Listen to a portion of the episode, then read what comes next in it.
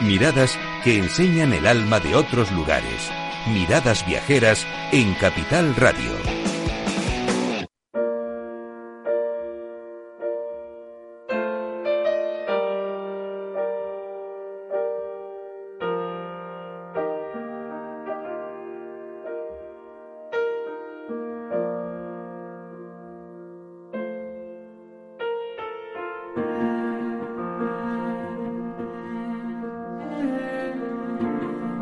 Comenzamos segunda hora de programa.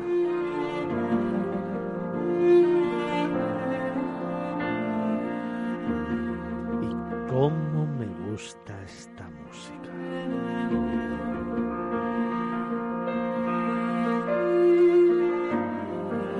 Es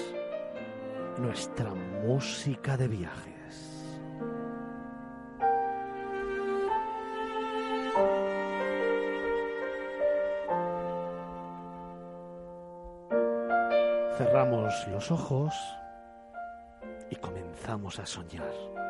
Comenzamos a imaginar.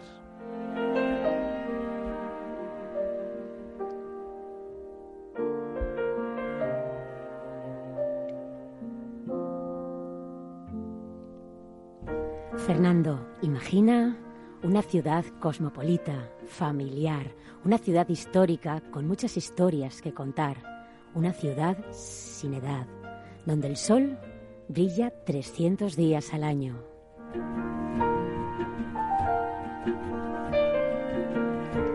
Imagina cuestas empedradas a los pies del castillo de San Jorge en un barrio auténtico, un barrio de olores y sentimientos. La Alfama, lleno de personalidad, con azulejos en las fachadas, la ropa tendida en los balcones y las coloridas puertas de sus casas.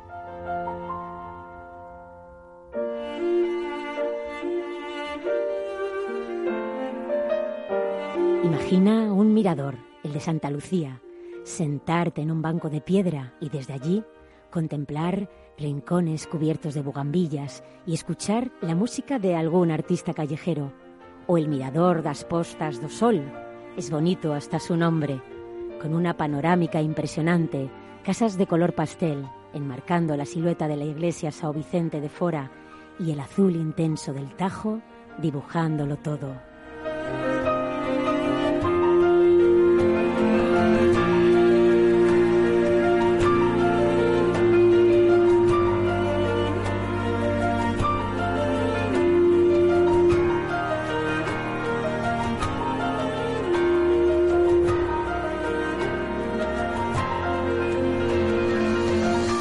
Un paseo bohemio por Chiado y Barrio Alto o uno más animado por La Baixa, su barrio más céntrico y concurrido, que te lleva hasta el barrio de Belém, su zona monumental que esconde las dos joyas de la ciudad, el Monasterio de los Jerónimos y la Torre de Belém.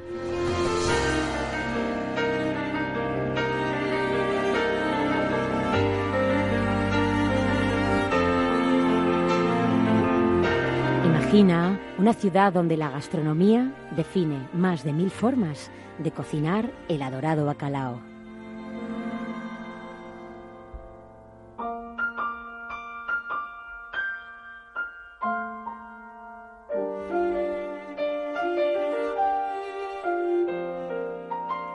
Imagina una ciudad preciosa, pintoresca, luminosa.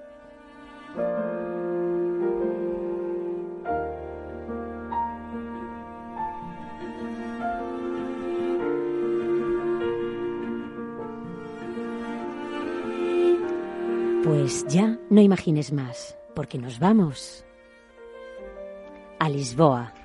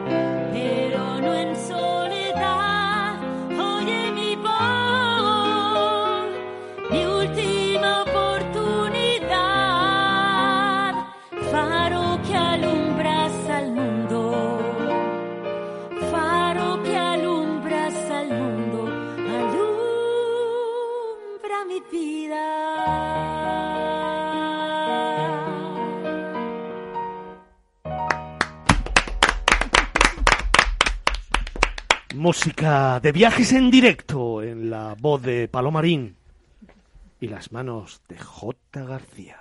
En Capital Radio, Miradas Viajeras, con Fernando Balmaseda.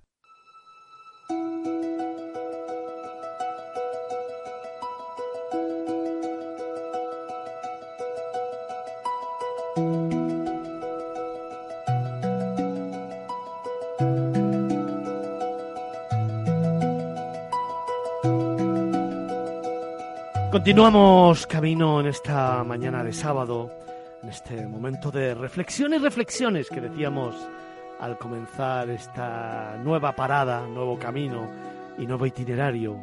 Y lo hacemos con nuestra sección Patrimonios de la UNESCO.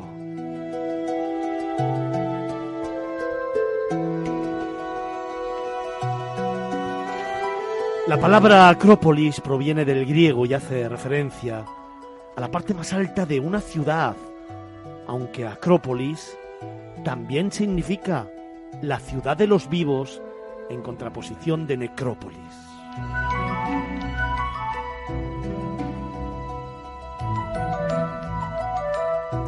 La Acrópolis de Atenas es la más representativa de las acrópolis griegas, con una doble función, defensiva y como sede de los principales lugares de culto.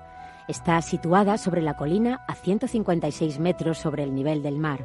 Fue nombrada Patrimonio Humanidad UNESCO en 1986.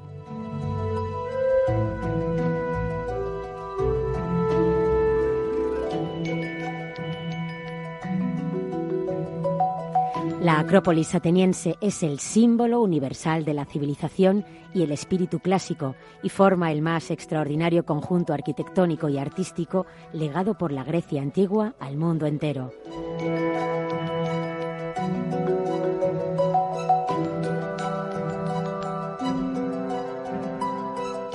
La mayoría de los grandes templos fueron reconstruidos bajo el liderazgo de Pericles durante la Edad Dorada de Atenas.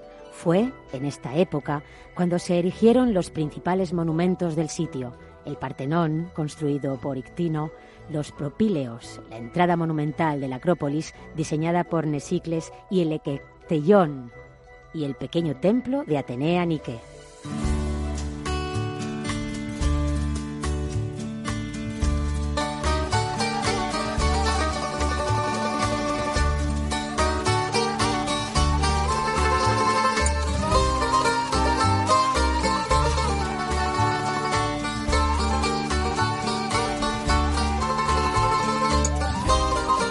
Duda ninguna, un lugar maravilloso que viene hoy a esta recopilación de los patrimonios de la humanidad que hacemos en Miradas Viajeras en Capital Radio.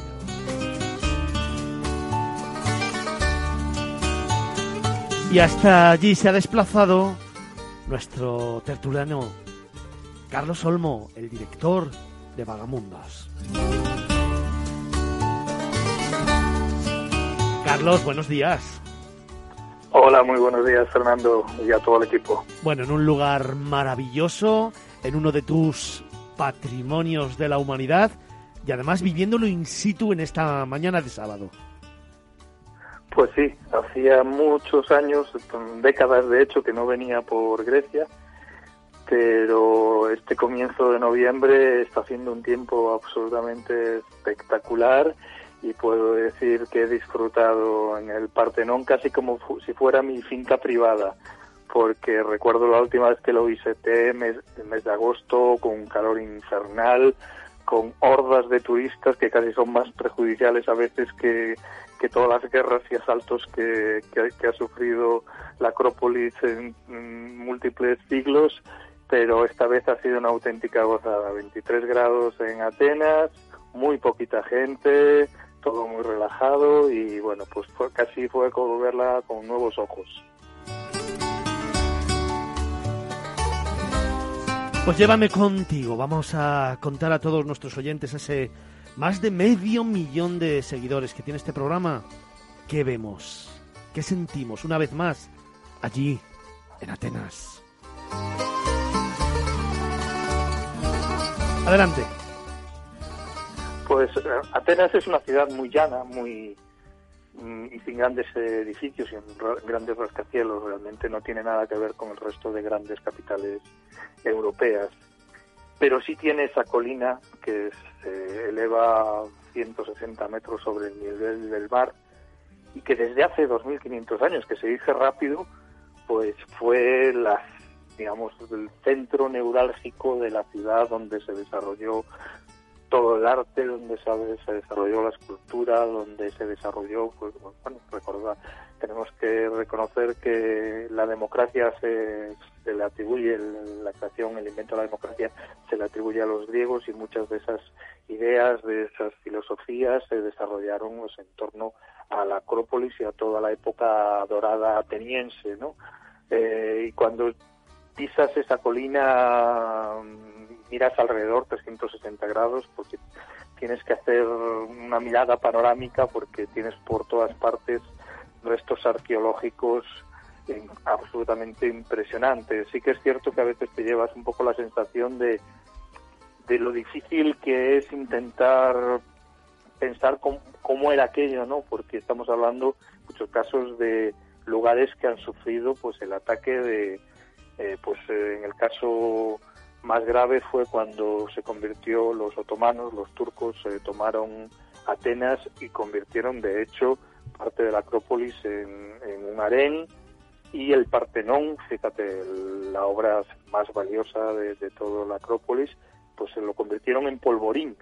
Y cuando los venecianos quisieron recuperar para el mundo cristiano eh, el Acrópolis, pues no se les ocurrió otra cosa que bombardear la Acrópolis con la desgracia de que una bala de mortero cayó sobre el Partenón y explotó el polvorín, con lo cual ya parece hasta milagroso que, quede lo que queda, ¿no? Porque aunque llegas allí lo ves y ves miles de piezas arqueológicas tiradas por el suelo y dices tú alguna vez esto estuvo bien, pero cuando ves lo que ha pasado por allí, todas las civilizaciones que han eh, tomado, asaltado Grecia, tomado Atenas, pues aún dices, pues bastante queda, bastante queda, porque realmente es un lugar absolutamente increíble y que te transporta pues a, la edad dorada de, de la cultura griega, que ya hace unos cuantos siglos de eso.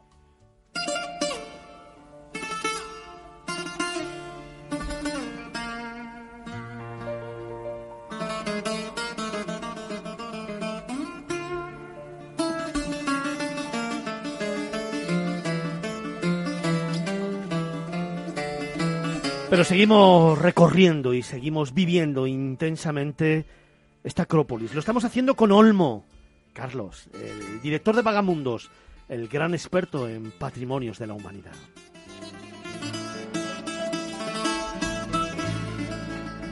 Carlos, ya sabes que a mí me gusta preguntarte eh, cuál es ese lugar casi secreto que tienes en este lugar del mundo. Bueno, pues sin ninguna duda, eh, bueno, en estas fechas, como estamos ya en temporada baja, eh, la Acrópolis cierra a las 5 de la tarde, que es, bueno, antes de lo que es la puesta de sol. Es una pena porque realmente ver la puesta de sol desde allí sería una auténtica gozada, pero eh, lo que haces es, te vas hacia la zona de Placa, que es uno de los barrios más tradicionales y más auténticos de, Atenas, y desde allí hay varias zonas, varias placitas donde te puedes sentar a tomar un café y ver cómo el sol va descendiendo sobre la Acrópolis y va tomando como como yo lo viví antes de ayer, eh, pues unos tonos eh, rosados, naranjas, todo con los templos recortados eh, con la luz del sol y son momentos de esos que se te quedan grabados en la retina para siempre y, te llevan en la imaginación pues a esa época dorada de, de, la época ateniense que, que donde estaba la gente por allí con sus túnicas, hablando de filosofía, hablando de democracia y realmente te sientes transportado.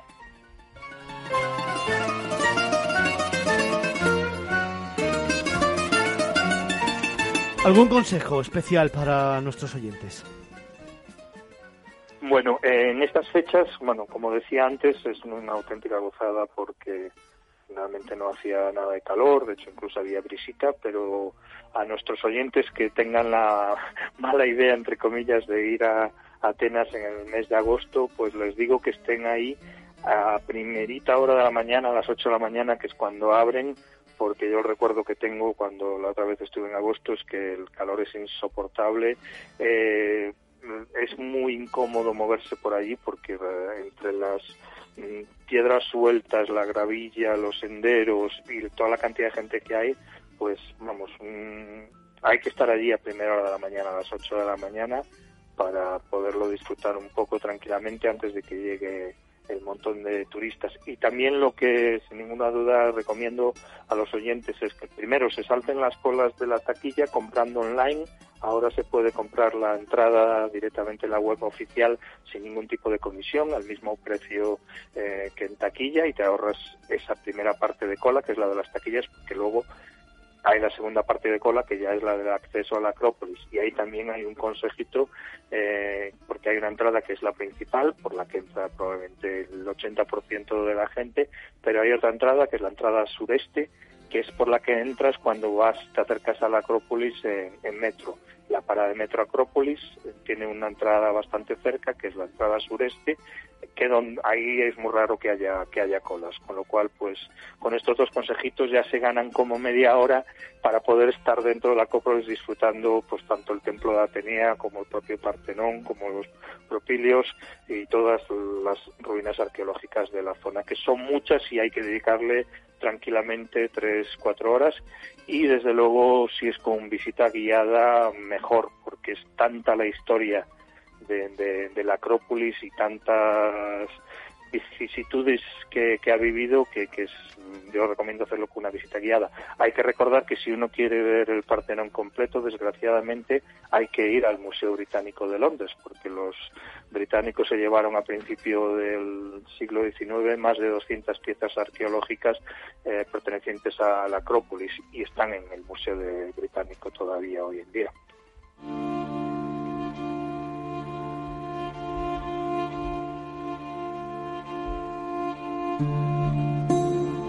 Carlos, cerramos los ojos y nos das esa última pincelada, esa última postal, ese recuerdo imborrable de Atenas y de la Acrópolis.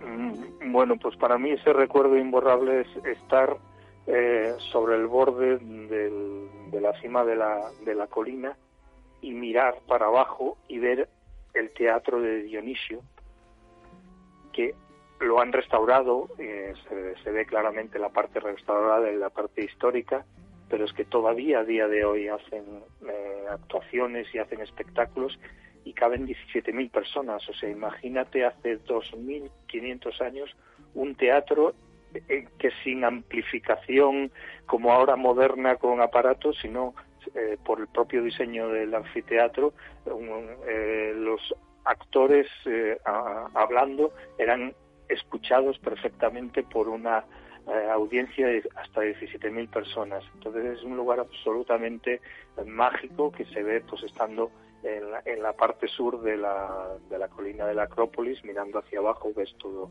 el auditorio y te quedas maravillado de cómo en aquella época, hace 2.500 años, podían hacer algo tecnológicamente tan avanzado.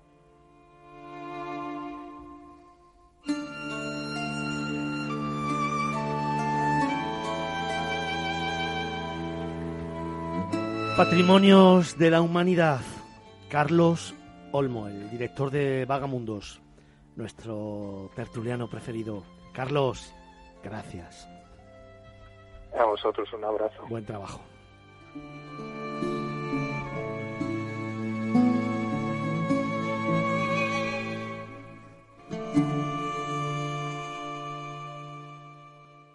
Miradas viajeras en Capital Radio.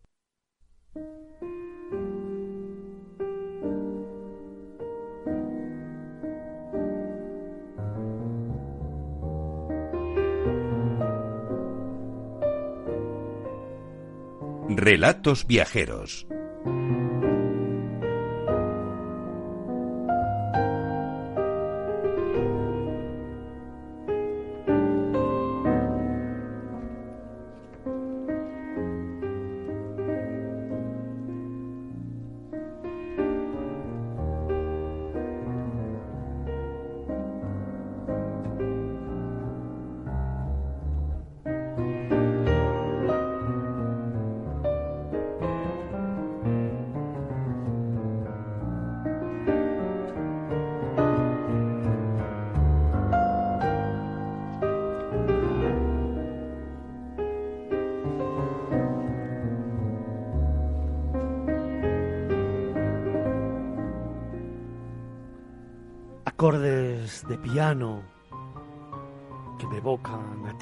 Me emociona tu recuerdo. Y es que en tus calles me sentía libre, me sentía libre navegando entre el bullicio de Thames Square y pidiendo la mirada en el skyline que forman tus rascacielos. Nueva York, ¿quién pudiera tenerte toda la vida?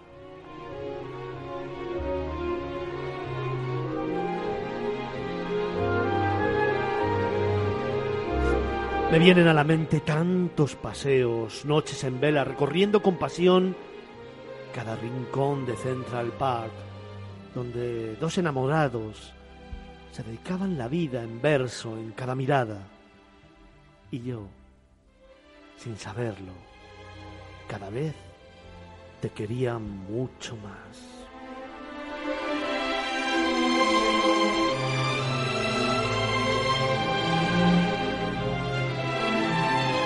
¿Cómo podría olvidarte si me quisiste sin tan siquiera yo saberlo?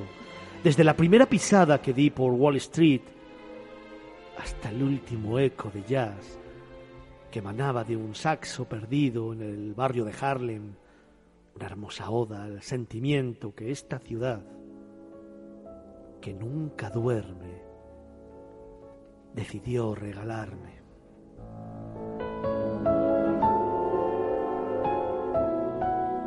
Nueva York baila con ritmo propio y a mí me hacía soñar entre sus calles, sobre el agua. Entre Manhattan y Brooklyn se levanta un puente de unión, símbolo de vida, convivencia y compromiso, por un destino que no se visita, sino que se siente, no se pasea, sino que se vive y que sin duda deja huella en el alma de todo el que dedica tan solo un instante a apreciarlo. Y es que si antes me hacía sentir una pasión infinita, ni te imaginas el caudal de emociones que recorrieron mi cuerpo cuando de pronto se abrió el mar y la vi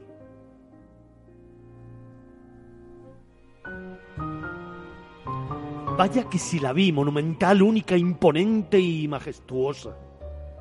La estatua de la libertad. Era imposible no mirarla.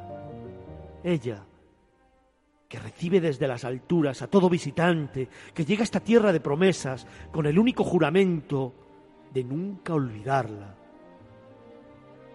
Y que desde luego consiguió cautivar cada uno de mis sentidos.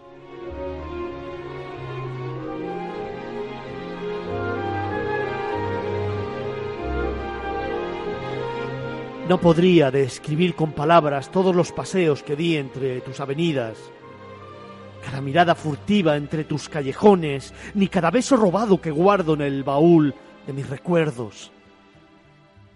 Pero hoy hay algo que te voy a pedir, Nueva York. Espérame, porque a mi maleta, aunque un poco desgastada, aún le queda un último aliento para cruzar el océano, para encontrarte.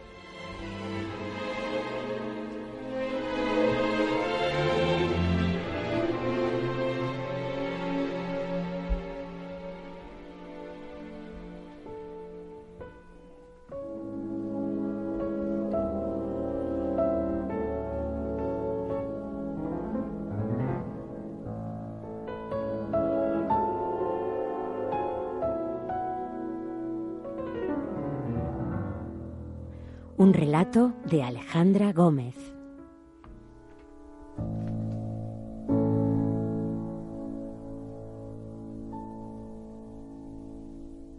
En Capital Radio, Miradas Viajeras, con Fernando Balmaseda.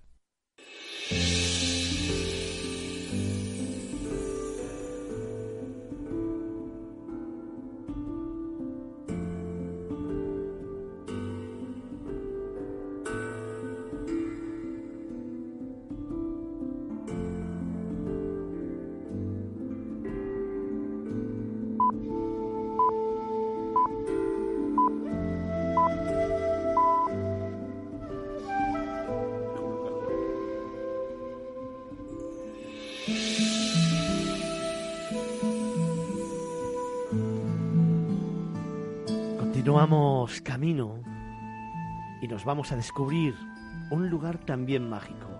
Nos vamos a nuestra escapada por España.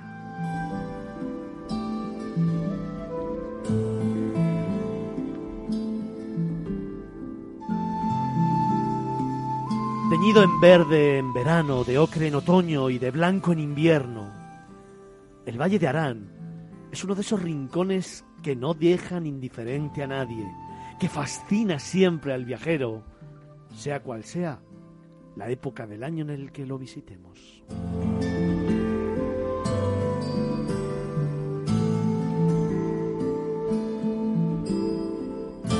Por su particular ubicación geográfica, agazapado en un rincón del extremo más noroccidental de Cataluña, fronterizo con Francia al norte y con Aragón al oeste, parece un pequeño país dentro de otro país, y lo realza una lengua propia, el aranés, que defienden con pasión sus habitantes como una de sus señas de identidad.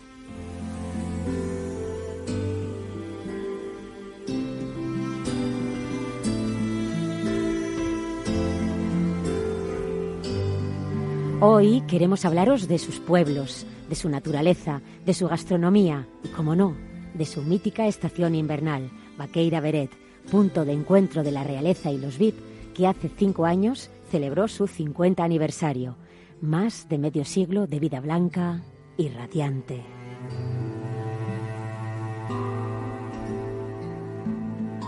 Hoy deslizamos nuestros sentidos hasta el Valle de Arán.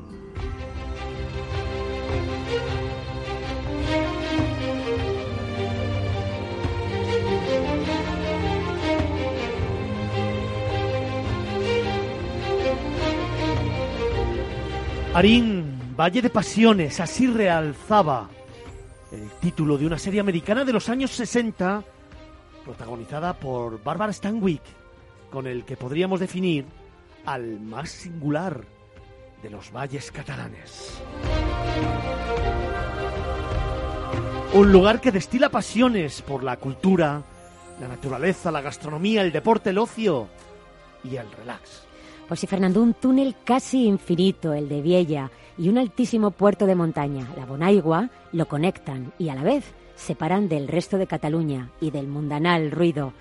Tal es la sensación de paz que transmite esta comarca de Lleida, una rica gastronomía en la que reina su sabrosa olla aranesa.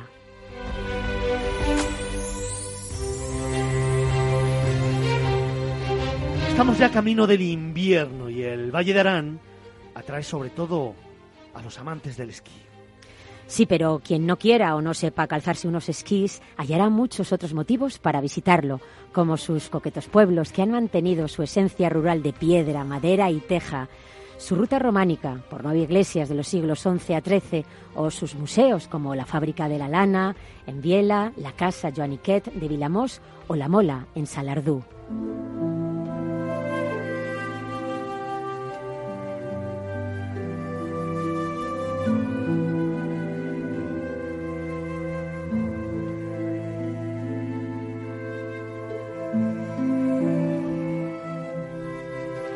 Los 13 kilómetros que separan Viella, la capital ananesa, de Baqueira, están salpicados de pequeñas obras de arte de la arquitectura rural como Escunao, Artíes, Salardú, Tredós o Una.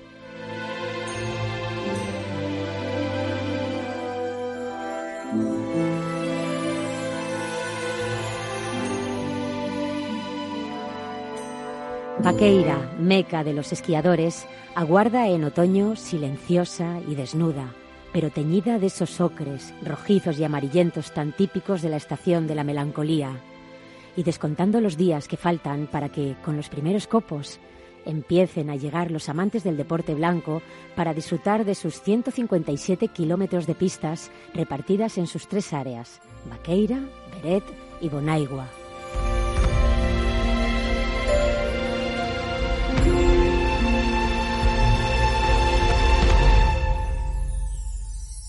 Antes de que cambie el color y se tiña de blanco, vale la pena subir la zigzagueante carretera que lleva al Pla de Beret para embriagarse del encanto otoñal desde la más maravillosa panorámica del Valle Arín. Sí, y desde allí ir al santuario de Montgarry, en todo terreno o haciendo senderismo. Y como guinda, ¿qué os parecería una cata de caviar autóctono? ¿Se le puede pedir más a este valle de pasiones?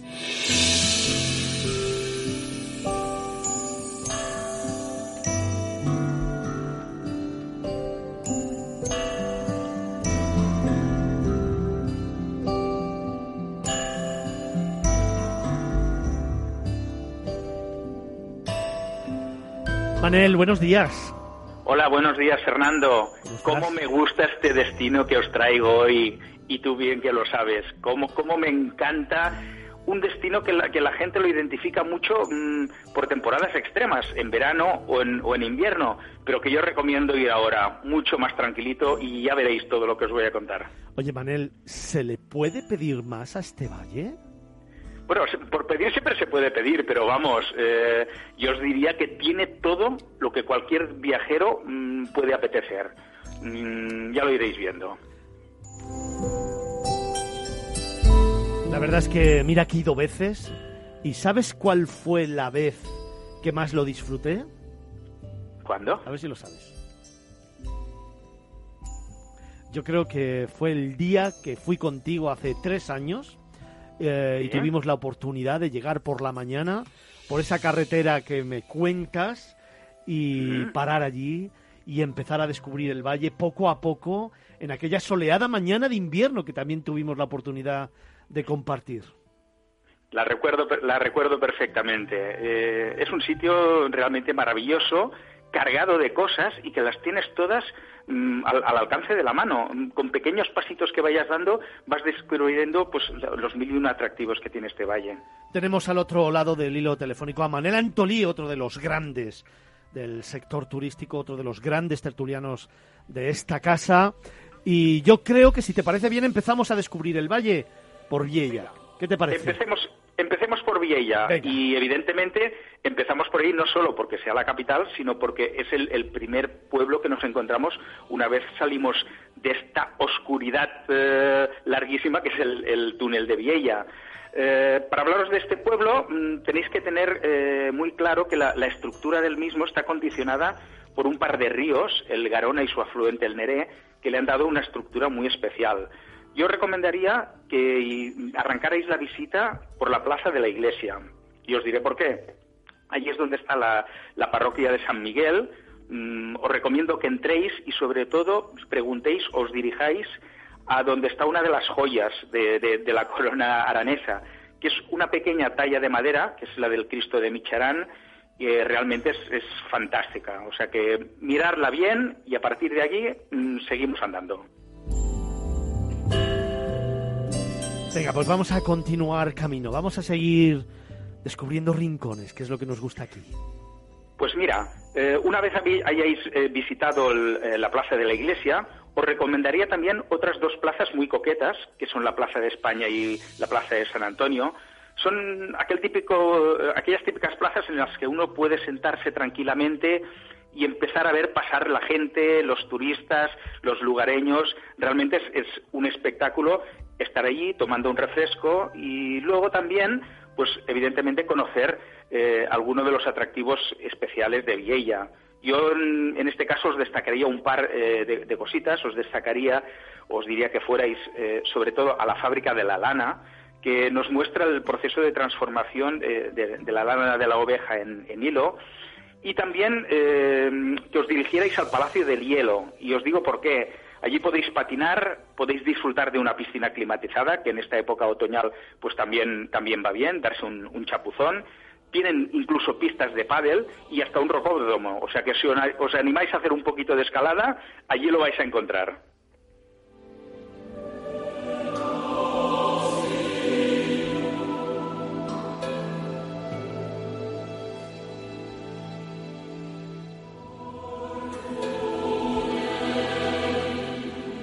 33 son los lugares, los pueblos donde podemos escoger en este valle. Así que, ¿te parece que hagamos un resumen de alguno de ellos? Yo os haría, sí, os voy a dar una pequeña pincelada de los cinco que yo considero que son más representativos del valle. Venga, el primero. Eh, empezamos. Por ejemplo, yo arrancaría eh, después de, de, Viella, nada, a 5 o 6 kilómetros os, encontraréis con Escuñao.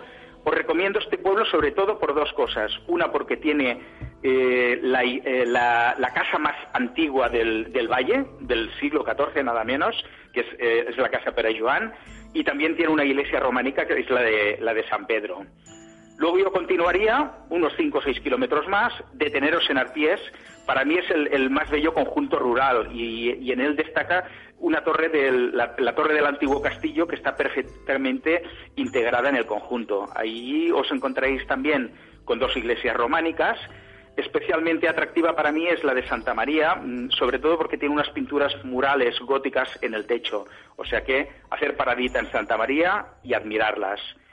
Eh, eh, hablando de iglesias románicas, mm, la, que tiene las pinturas mejor conservadas la encontraremos en Salardú. Por eso os recomiendo también otra parada en este, en este pueblecito. Y allí mismo es la iglesia de San Andreu. Y allí mismo también eh, tiene otra curiosidad, que es un antiguo molino de agua, el molino de la Mola, que bien merece también una, una paradita. Ya por último, dos pequeñas pinceladas, deteneros entre dos. Allí encontraréis una, iglesia eh, románica también, la de Santa María, y un balneario. Y por último, Uña, mm, la he recomendado, es muy pequeñito, eh, pero tiene mucho encanto y además es el último pueblo que nos encontramos antes de llegar a la frontera con Francia.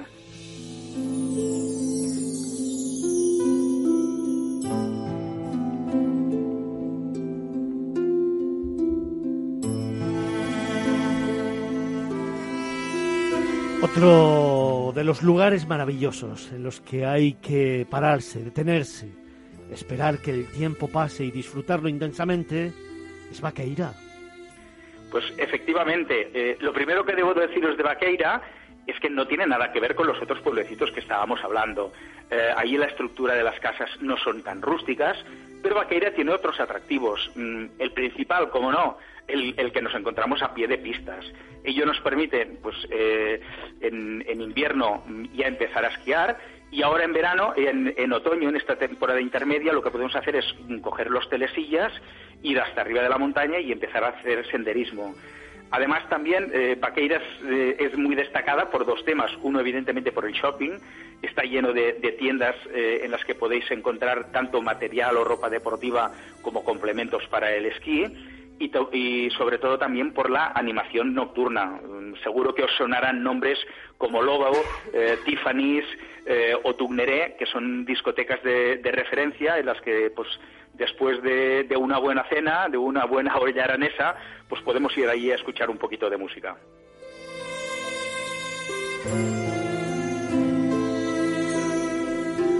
Pero el Valle de Arán guarda otro secreto en su corazón, se alza majestuoso, uno de esos lugares que a mí me tiene cautivado. Se alza majestuoso un establecimiento al que hoy le queremos también dedicar un poquito de tiempo, porque es una joya.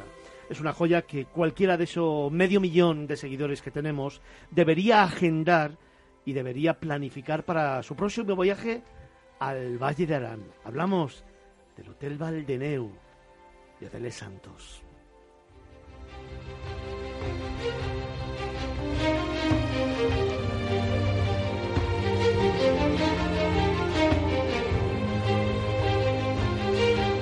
Y para hablarnos de ello tenemos en los estudios centrales de Naturgy, de Capital Radio, en Almagro 46, a la directora de marketing de Hoteles Santos. Buenos días.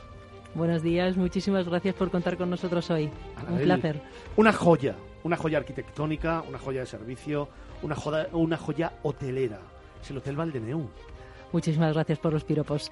Pero la verdad que lo es, es un establecimiento tremendamente especial. Eh, es un establecimiento que se integra perfectamente dentro del valle con eh, pues estos materiales nobles que son tan adecuados. Es un hotel hecho entero de piedra y luego pues eh, en el momento en que cruzas la puerta te encuentras rodeado de, mm, de, todas estas fórmulas eh, destinadas exclusivamente al confort, es decir, eh, pues eh, cuero, mm, sábanas maravillosas, estancias eh, almohadilladas para el perfecto para el perfecto buscando al final solamente la comodidad del cliente, porque es un hotel un poco especial. De hecho, es el único cinco estrellas gran lujo que existe para esquiar. Es el único que está em, puesto exclusivamente al servicio del esquí y de los deportes de invierno. De hecho, es un hotel que solamente abre justo cuando abre la temporada de nieve abre con la con la cuando abre eh, Vaqueira eh, sus pistas y cierra el mismo día que cierra las pistas de Vaqueira. Estamos destinados exclusivamente al servicio del esquí. Lo que pasa es que lo hacemos de una forma un poco especial porque es un hotel eh, pensado para familias, esa es la verdad. En el sentido de que nos hemos ocupado muchísimo de que los servicios hechos a los niños, que al final son los que permiten que los padres tengan esa disponibilidad que les permite descansar sean adecuados, con, con, pues con un montón de servicios especiales para ellos. Por ejemplo, eh, el tema del miniclub infantil, el tema de tener una piscina exclusivamente para niños, con esa seguridad que te da saber que no va a haber ningún adulto, ¿no? Que cuando tienes un, un niño eh, de una corta edad siempre te asusta un poco, ¿no? Entonces, en este sentido, sabes que simplemente va a haber cuidadores a su servicio, las piscina, la piscina que hay para niños es exclusivamente para niños.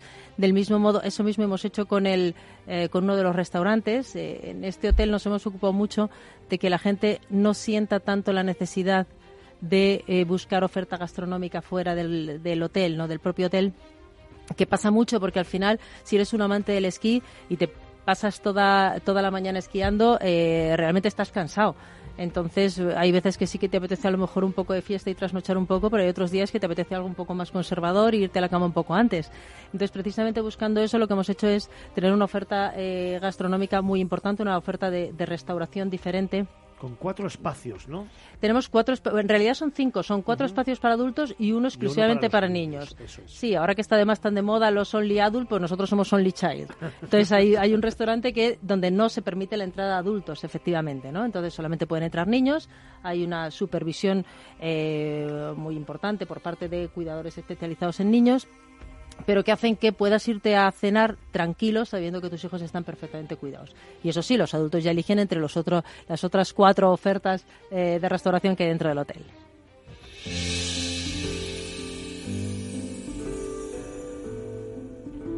Manel, como te das cuenta, una joya en el corazón de los Pirineos, una joya en el corazón. En corazón que yo he tenido la oportunidad de conocer, de disfrutar y realmente es, una base de operaciones perfecta porque lo encontramos allí mismo en Baqueira para toda la gente pues que, planee una, una escapada eh, invernal a, la Valle de Arán. Luego vamos a seguir hablando con Anabel Gutiérrez, es la directora de marketing de la cadena Hoteles Santos, absolutamente recomendable, luego hablaremos tranquilamente con ella, pero vamos a continuar camino. ¿Qué te parece si nos vamos, cambiamos un poco de tercio y nos vamos a disfrutar de la naturaleza?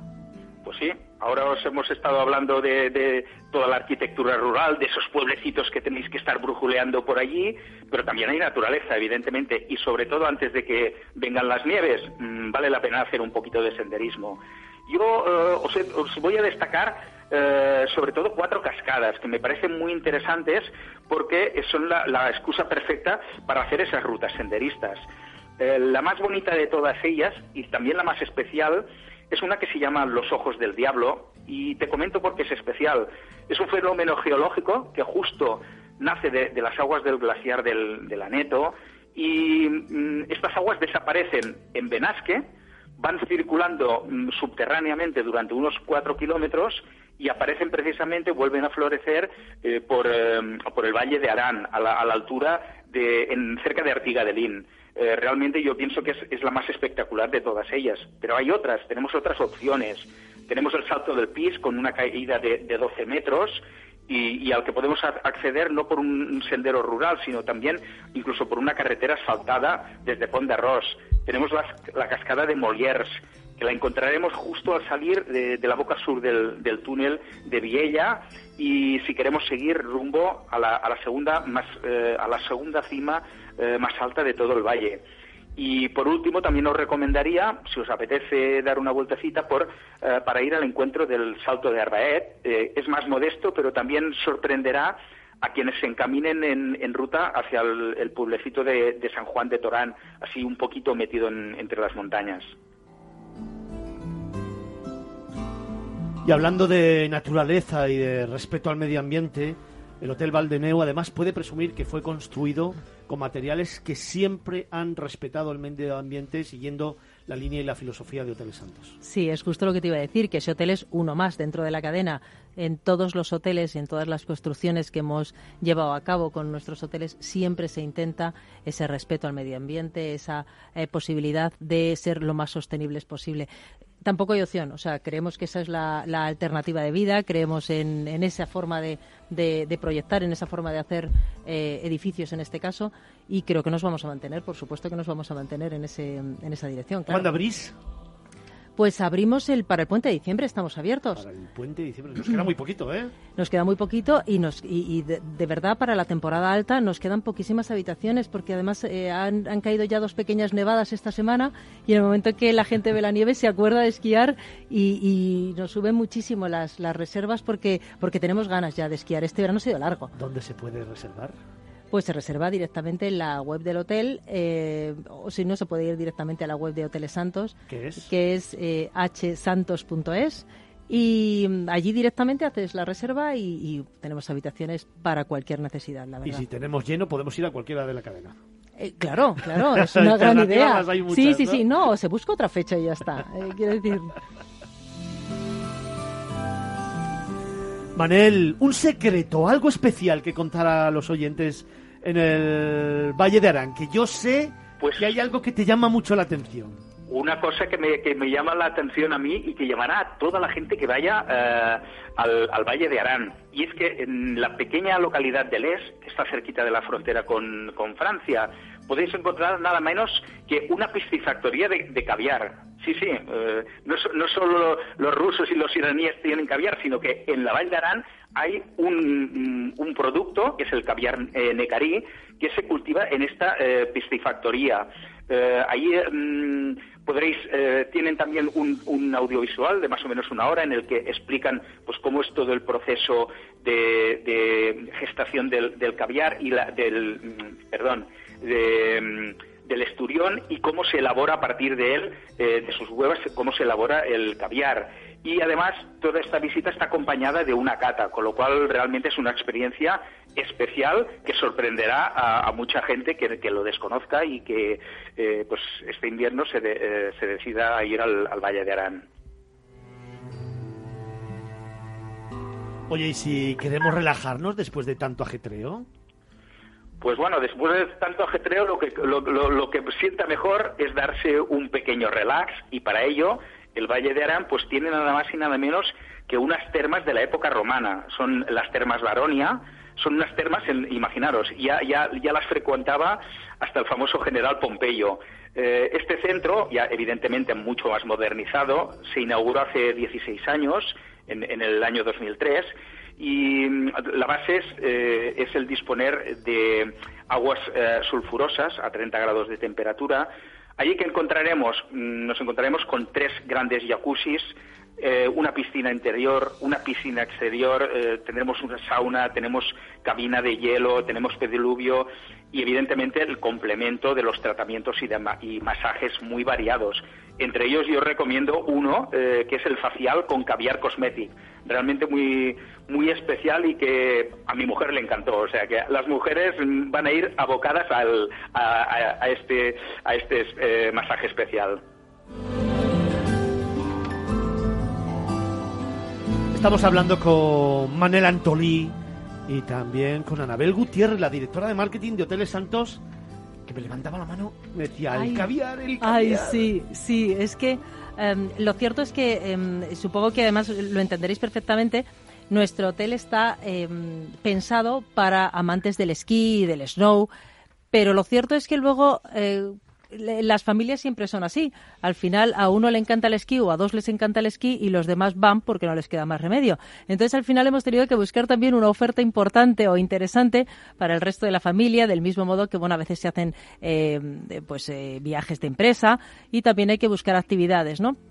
Entonces desde el hotel tenemos un montón de actividades para poder preparar eh, pues para hacer un ocio diferente al puramente de esquí, ¿no? Eh, entonces, por ejemplo, eh, sí que organizamos directamente desde el hotel esas visitas para poder ver la, granja de caviar que existe en la zona, que además es muy interesante de ver. Y se nos ocurren muchas otras opciones. También hay locos del esquí que quieren hacer el esquí y también lo podemos organizar. luego también hay la otra opción que es motos, motos de, de nieve también, paseos a caballo por la nieve y para mí una de las más bonitas que es eh, trineo tirado por perros. Entonces esas cosas son espectaculares.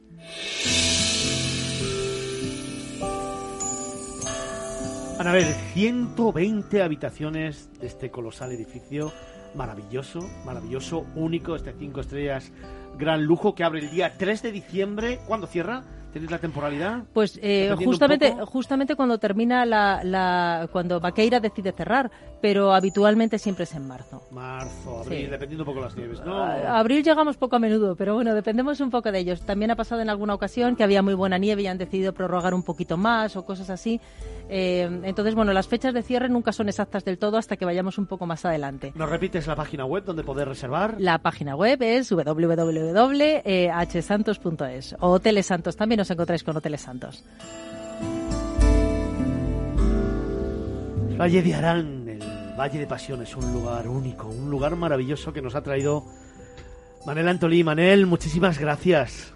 Gracias a vosotros y espero que mm, de cara a, este, a esta temporada invernal os agendéis una visita al Valle de Arán porque ya veréis por qué es un valle de pasiones. Fantástico trabajo, sí señor. Vamos llegando al final de la segunda hora de programa. Todavía nos quedan muchos contenidos, una hora intensa y después seguiremos hablando con Anabel Gutiérrez, la directora de marketing de Hoteles Santos que seguro que nos va a poner los dientes largos con ese concurso que llevamos planteando desde hace dos semanas y en estas dos últimas horas. Esa habitación para dos personas, dos días en Murcia.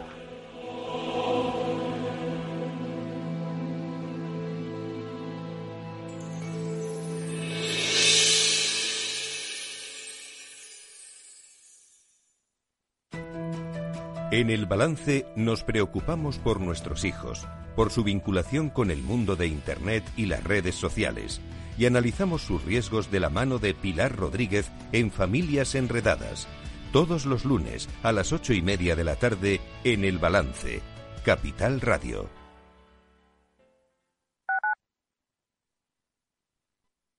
Disfruta de la mejor cocina gallega en Montes de Galicia. Todo un clásico moderno en el barrio de Salamanca. Disfruta de la variada dieta atlántica, de las mejores carnes y pescados tratados con respeto y transparencia y regados con una de las mejores bodegas de la zona. En grupo, en familia o en pareja, Montes de Galicia te ofrece el espacio perfecto en cada ocasión.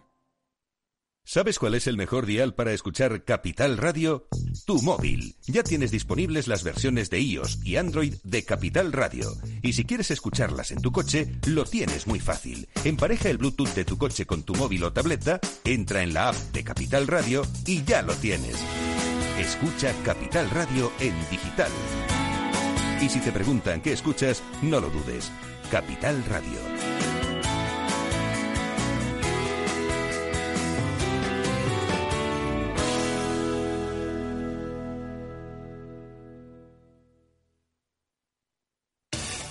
Es temporada de calzots con la mejor salsa romesco en la huerta de Casa Ricardo. ¡Exquisitos! Vamos a degustarlos. También podremos disfrutar de setas, caracoles y bacalaos. Además de pescados y carnes a la brasa. Nos vemos en la huerta de Casa Ricardo. En la avenida Ciudad de Barcelona 5 al lado de la Basílica de Atocha. Con parking concertado enfrente. 91 433 75 25. Todos los lunes de 11 a 12 de la mañana en Capital Radio tienes una cita con Rock and Talent. Un programa diferente que combina el talento con las canciones de rock más inspiradoras. De la mano de Paloma Orozco conocerás gente emprendedora, las startups más novedosas y las ideas más originales del mundo de la gestión. Rock and Talent. Los lunes nunca fueron tan sorprendentes.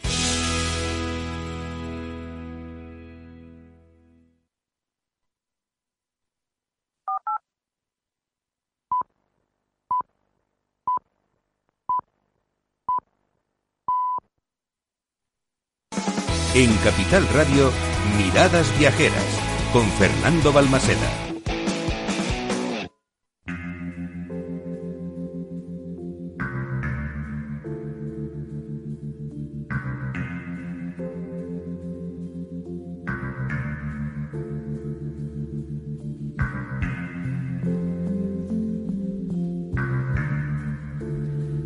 Comenzamos tercera hora y lo hacemos con nuestras historias y leyendas.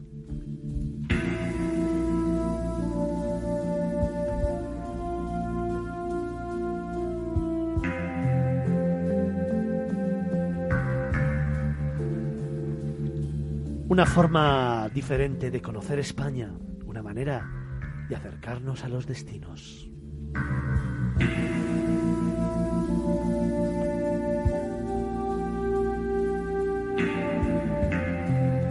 Hacemos como siempre de la mano del profe, de Alonso, Felipe.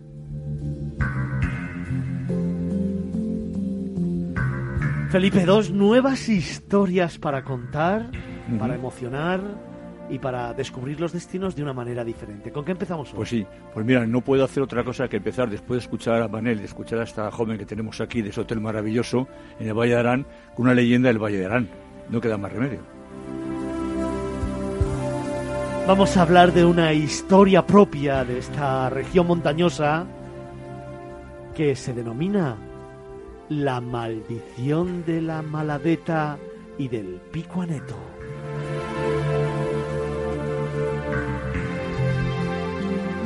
Sí, eh, cu- cuenta la tradición que eh, un peregrino llegó hasta una cabaña donde se alojaban los pastores, porque la zona esta había unos pastos muy buenos para el ganado, para las ovejas, y entonces eh, este peregrino que iba prácticamente famélico eh, les pidió que le diesen de comida y que le diesen por favor alojamiento.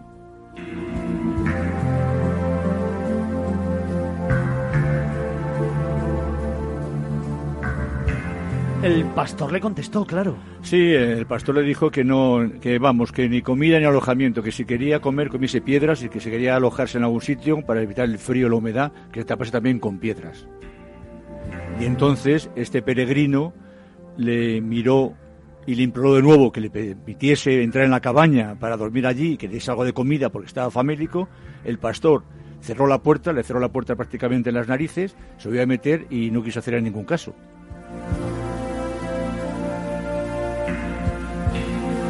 El viajero triste, seguro, algo le dijo. Hombre, el viajero triste eh, comprendió eh, el mal eh, carácter que tenía aquel pastor y, lo, y no quiso hacerle el favor que le había pedido a su necesidad y entonces hizo una maldición.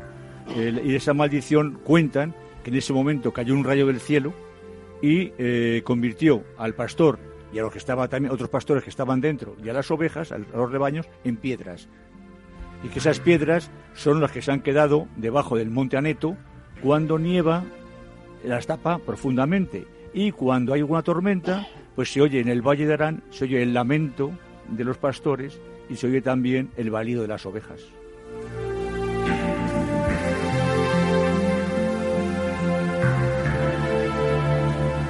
Desde entonces la zona se conoce como la maldición de la Maladeta, aunque eh, realmente esta zona ya era muy conocida antiguamente como la Mala Eta.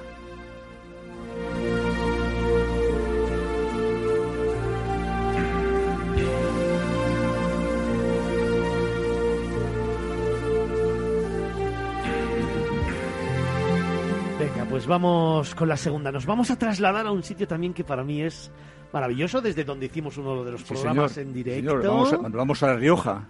Nos vamos a San Millán de la, La Cogolla. Cogolla. Es Rioja, tierra de santos, Santo Domingo, San Millán. Sí, eh, si bien en el programa pasado hablamos de otro santo, hablamos de Santiago Apóstol, esta vez nos vamos a ir a La Rioja para que explicara a la gente, eh, a nuestros oyentes, que por qué hay dos monasterios tan juntos, el de Suso y el de Yuso, y que tienen que ver mucho con San Millán.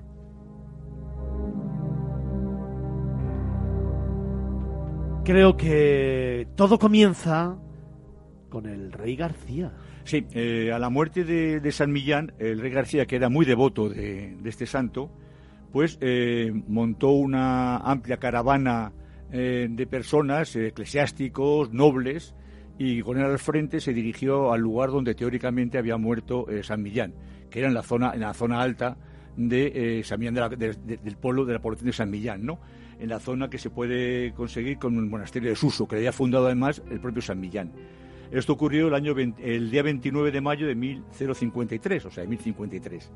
Eh, bueno, pues se cogieron los restos de San Millán, los colocaron en un féretro, encima una, una eh, caravana de bueyes y comenzaron a bajar desde, el monasterio de Suso, desde el pequeño monasterio de Suso, eh, que era prácticamente un cenobio más que un monasterio, lo comenzaron a bajar para llevarlo porque eh, no sabían exactamente dónde, dónde querían llevar eso, en su cuerpo.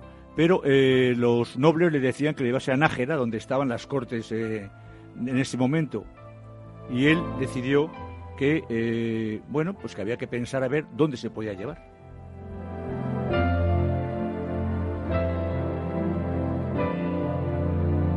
Indeciso, no decidió en un principio, indeciso, consultó otra vez pero no le hizo falta ninguna consulta más porque los bueyes, al bajar y cruzar un riachuelo que hay un poquito más abajo del monasterio de Suso, se negaron a avanzar. Por más que intentaron eh, azuzarles, pincharles, empujarles, eh, eh, no se movió el carro.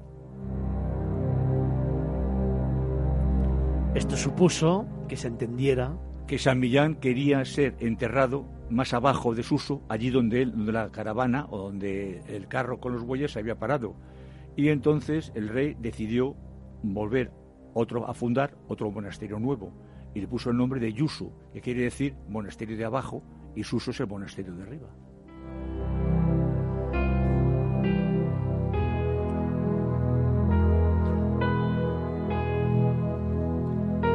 Dos lugares de peregrinación, dos lugares emblemáticos, dos lugares que rebosan cultura por sus poros, que hemos tenido la oportunidad de conocer muy bien en este programa, de la mano del prior, además, ¿te acuerdas? Sí, sí, Fue maravilloso entrar en esa sala de lectura donde están los incurables, donde están todos los libros de la Inquisición, bueno, un lugar increíblemente bonito. Y donde además hay una hospedería que te puedes alojar, una hospedería maravillosa, que puedes disfrutar no solo del monasterio, sino también de la hospedería. Son las historias y las leyendas del profe de Alonso Felipe. Una manera diferente de conocer España, una manera diferente de acercarnos a nuestros pueblos y ciudades.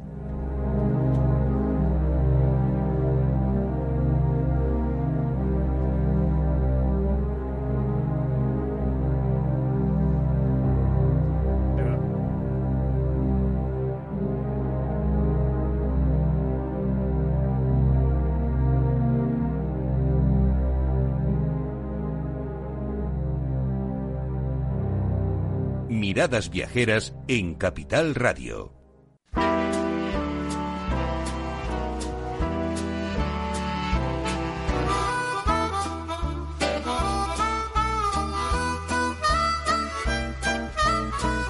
Me encanta. ¿Qué te parece? Me gusta muchísimo. Está muy bien, ¿no? A ellos también les gusta. A ellos también les gusta. Decía Felipe, te lo digo, en, serio, también me gusta. y Anabel, me, encanta, ¿lo ves? Me encanta. Y Anabel Gutiérrez, la directora de marketing de Hoteles Santos, moviendo aquí el cuerpo también. Es que esto es miradas viajeras. Es que esto empuja a cualquiera.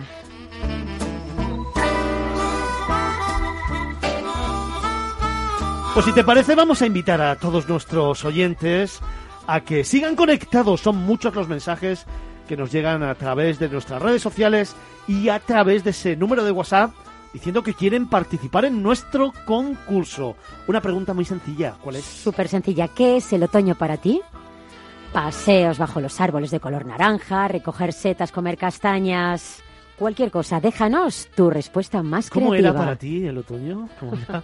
¿Qué era El lo- strudel, el strudel de manzana y tomar una copa de vino blanco en el Valdeneu, por ejemplo.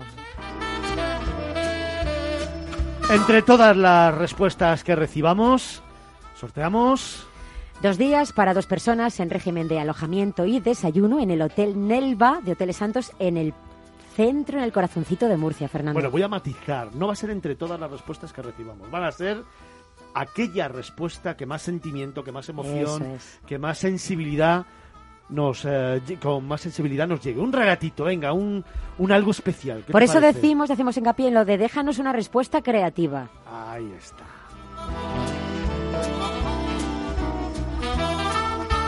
El Valle de Neu ha sido el hotel que hemos tenido en el Valle de Arán y ahora nos vamos al Nelva. Anabel, qué mejor que tú como anfitriona para contarnos qué se van a encontrar los ganadores del concurso. El Hotel Nelva es fantástico. Es un hotel precioso. Eh, Parece que es- está hablando de sus niños. Mira qué carita pone. No es que me estáis eligiendo hoteles que me gustan especialmente, es que son hoteles, eh, los dos han sido, son hoteles espe- espectaculares, pero eh, el Nelva también tiene una cosa muy interesante. En este caso, eh, ahora mismo parece que el Valdeneu es- está viviendo su momento por el hecho de pensar en la nieve, pero vamos, el que prefiera tierras cálidas, el Nelva, es, eh, el Nelva en Murcia es una opción brillante. Además es un hotel muy especial, es un hotel que tiene es muy grande, tiene cuatro plantas de habitaciones, eh, cada planta está de- dedicada a una estación del año. Entonces están eh, está perfectamente eh, decorados con bajo bajo bueno pues una planta está bajo el prisma colores fotos y demás de invierno verano otoño en fin ya sabéis el resto Y una Y- gastronomía maravillosa. Bueno, es que somos especialistas en arroces allí. El, restaurante Oro Negro, eh, bueno, pues es, es un, es un emblema en la zona, sobre todo por el tema arrocero. Hemos tenido maestros arroceros siempre allí, ahora mismo también. Entonces eh, se come muy, muy bien y ya os digo que especialmente el arroz. Bueno, a lo mejor estoy hablando de mi punto de vista, igual esto tampoco es muy justo, pero yo allí siempre que voy intento comer arroz porque los mejores arroces que he comido en mi vida los he comido siempre en ese hotel. Vaya premiazo, ¿eh? Para los seguidores de Miradas Viajeras. Y una de- cosa más, una cosa más para el que le guste el tema arquitectónico es que es un hotel que tiene una particularidad muy especial que prácticamente eh, nadie se fija. Bueno, los arquitectos se suelen fijar, los, de- los profanos no solemos fijarnos mucho, a mí porque me lo han contado, si no. Eh, resulta que en la parte exterior, en el jardín, porque este hotel tiene unos jardines bastante grandes, tiene eh, piscina y demás, eh, hay una estructura de hierro gigantesca eh, que mm, puedes no saber lo que significa, salvo que seas arquitecto, que entiendes que eso está para sujetar algo. Está sujetando precisamente el techo de un enorme salón que hay debajo porque hemos conseguido hacer un salón eh, que da acceso a banquetes de hasta 1.300 personas donde no hay una sola columna. Eso es muy importante, entonces hacía falta una estructura arquitectónica encima tremenda, que es justamente lo que hay. Entonces, bueno, si te gusta la arquitectura también tienes algo que ver.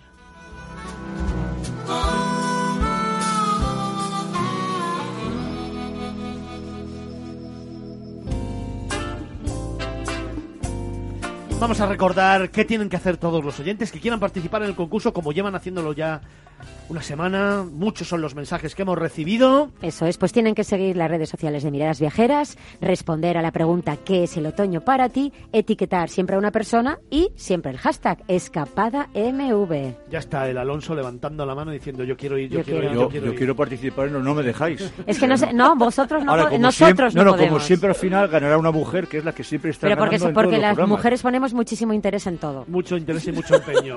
Y no como otros.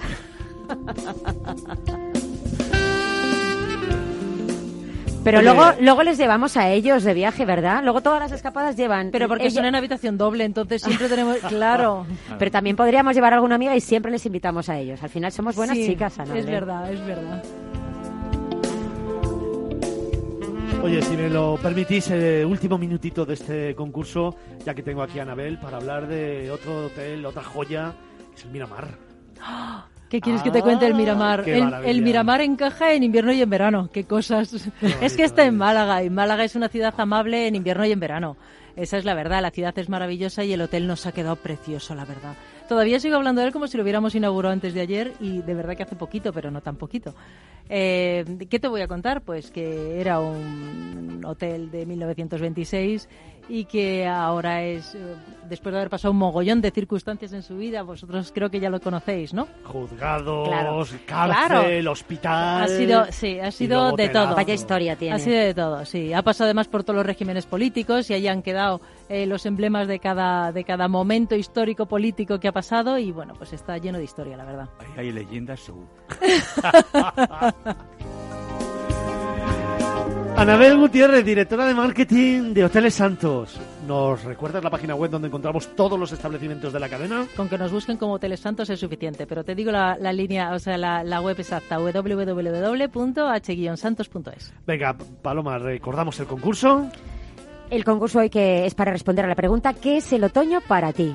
Tienen que escribirnos un mail a a miradasviajeras arroba capitalradio.es. En redes sociales estamos en facebook.com miradas viajeras y facebook.com capital radio en B. Twitter también. Arroba miradas viajeras y arroba capital y radio en B. Instagram. Arroba miradas viajeras guion bajo. Siempre con un hashtag. Hashtag miradas viajeras. Y también nos pueden mandar relatitos al número de WhatsApp con el que estamos en contacto permanente. 655 860923. Y nos vamos al Nelva, ¿verdad? Nos vamos al Nelva en, en el corazón de Murcia. Pues con Hoteles Santos, Anabel Gutiérrez, muchas gracias. Uy, gracias a vosotros por contar con nosotros, es un placer siempre. Gracias. Gracias, Chao. Anabel.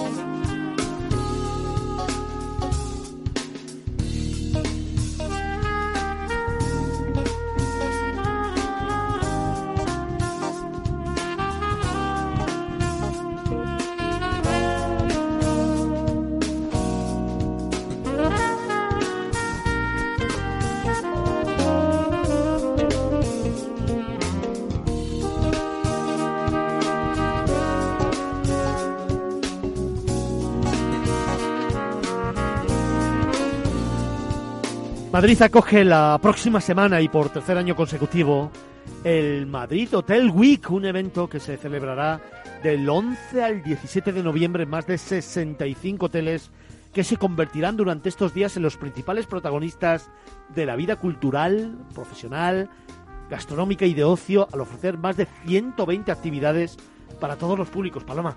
Pues sí, y además, mira, el Hotel Ópera de Madrid es uno de los establecimientos que participa y llega a esta cita con una variada oferta de actividades. En concreto, por ejemplo, su restaurante, el Café de la Ópera, un rincón en el corazón de Madrid que ofrece a diario la mejor gastronomía y que además, en las noches de viernes y sábado, deleita a sus comensales con una cena que sabe a música. Una velada cantada por una compañía lírica con nombre propio y una exquisita cocina de autor que tiene lugar en este restaurante del Hotel Ópera.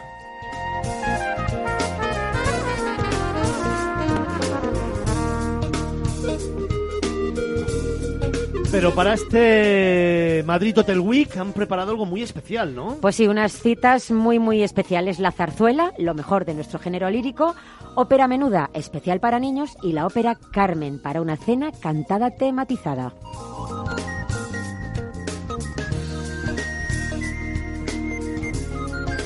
Para hablarnos de todo ello están aquí en este sábado de reflexión y reflexiones tres grandes protagonistas de esta iniciativa. Manuel Ganchegui, el director artístico del Café de la Ópera. Buenos días. Buenos días. ¿Cómo estás? Muy bien, muy bien. Encantado de estar aquí con vosotros. Pues encantado de tenerte aquí con nosotros, buen amigo. Daniel Carús, el director del Hotel Meninas. Buenos días. Muy buenos días. ¿Cómo Muchas estás? gracias. Fenomenal. Da gusto tener a gente así entrando con esta fuerza. Y también tenemos a Marcos Carús, es arquitecto y profesor del taller de pintura y jurado del concurso. Hola, muy buenas. Es un placer estar aquí con vosotros. Muchas gracias a los tres. Am, yo os voy a tirar un pañuelo. Antes de empezar, aunque no sea políticamente correcto, antes de empezar ya os voy a pedir a los tres que volváis eh, la semana que viene o la próxima en una entrevista tranquila, con más tiempo, porque tenemos muchas cosas de que hablar, ¿eh? El Hotel Ópera, Hotel Meninas, el Café de la Ópera, lo que hacéis en las ciudades eh, con esa compañía lírica maravillosa, el concurso de pintura. Así que ahora vamos a hacer, o vamos a poner los dientes largos a todos nuestros oyentes, a ese más de medio millón de oyentes que tiene este programa, y después vamos desvelando secretos. ¿Os parece? ¿Me recogéis Mm, el guante? Por supuesto. Bien.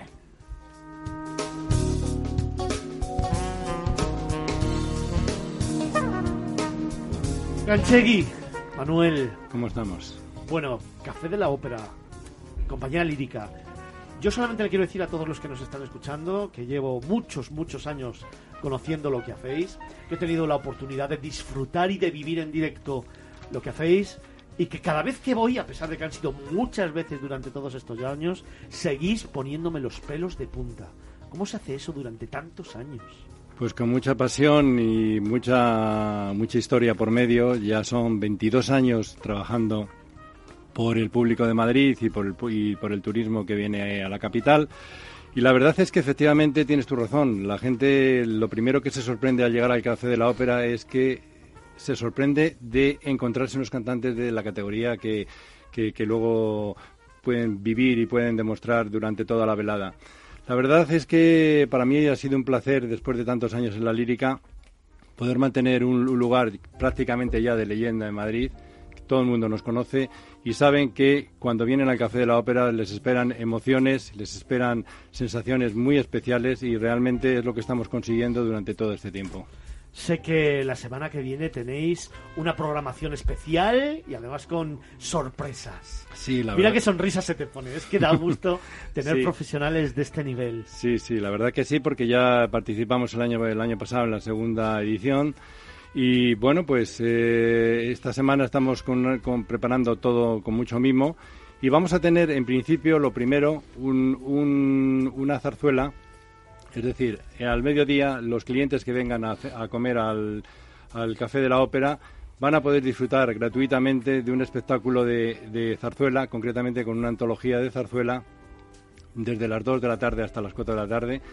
Y luego el día 14, 15 y 16 ponemos en escena Carmen. Ahí voy a ir yoga, a Manuel. Sí, sí, Hombre, que vamos el jueves, ¿no? El Yo me lo 14 por la pido, noche, sí, ¿no? sí, sí. Espero que vayáis porque... Sí, sí, el 14. Me apetece muchísimo. falta. Bueno, pues esto es una iniciativa que ya hicimos hace años, que funcionó muy bien en su momento, y es la recreación de una obra al completo en sus mejores melodías, en las melodías más identificativas de la ópera, pero además es que tiene un, un factor muy interesante y es que tenemos un menú especial para la ocasión, andaluz, que el otro día probé y es excepcional, y aparte de eso también tenemos, eh, por otro lado, tenemos muy importante atrezo, vestuario y también un narrador que nos va contando toda la historia, con lo cual la gente que viene a ver eh, Carmen al Café de la Ópera cuando sale sale con todos los deberes hechos porque se sabe el argumento, se ha escuchado las mejores canciones y bueno, y tiene todo realizado.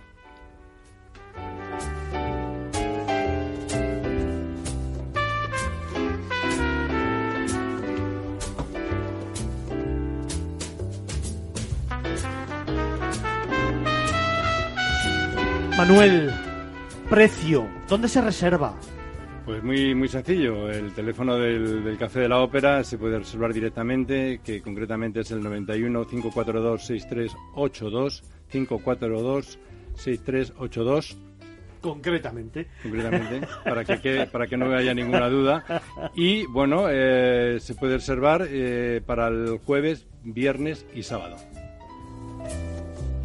Allí vamos a estar, allí vamos a estar en Miradas Viajeras y luego lo vamos a contar el próximo fin de semana aquí en los estudios centrales de Naturgy, en Capital Radio, de Miradas Viajeras. También está con nosotros Carús, Daniel, el director del Hotel Leninas. Buenos días de nuevo. Buenos días, buenos días. Bueno, el Madrid Hotel Week, Sí. del 11 al 17 de noviembre. Más de 65 hoteles y entre ellos vosotros. Sí, el Meninas y el Hotel Ópera, con muchas ganas. Muchas ganas de abrir nuestros hotelitos al público. ¿Qué vais a hacer? Pues vamos a hacer dos iniciativas muy, la verdad es que muy lindas, muy bonitas. La, mm, el- va a haber un, un concurso de dibuja tu dibuja mi menina, tu menina, mi menina, en la cual bueno pues eh, todo- todos aquellos que quieran quieran demostrar su, su arte, pues eh, están con los brazos abiertos para traerse su menina dibujada, lógicamente, técnica libre, salvo temas digitales. No, no puede ser eh, con iPad, por ejemplo. ¿Y la segunda iniciativa? Pues esa la, la va, va a hablar muy bien eh, Marcus Carus también, que es eh, una iniciativa preciosísima, que es eh, un taller de pintura para niños.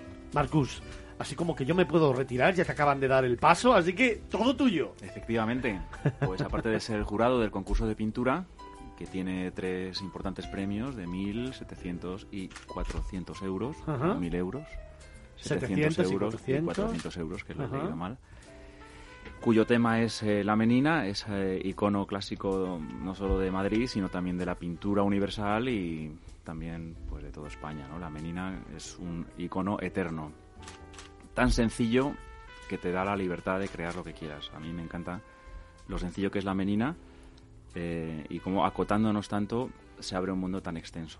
¿Puede participar cualquier persona? Sí, técnica libre. Y luego teníamos el de los niños, ¿no? Sí, de eso voy a hablar ahora. Quería primero Perfecto. especificar el tema del concurso Venga. para dejarlo ya hecho. Eh, abierto a, a- a que participe todo el mundo y técnica libre, siempre y cuando sea eh, pintura real. Y las dimensiones son desde 60 centímetros hasta 2 metros en cada uno de sus lados.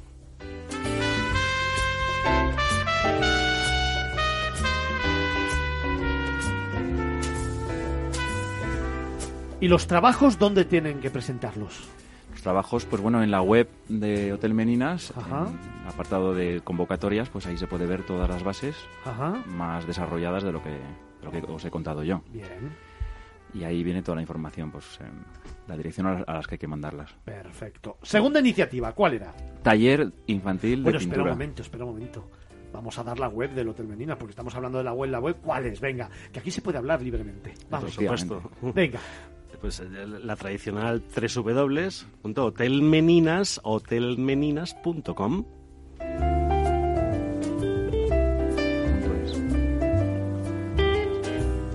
Punto .com y punto .es. Aquí todo punto .es, punto .com.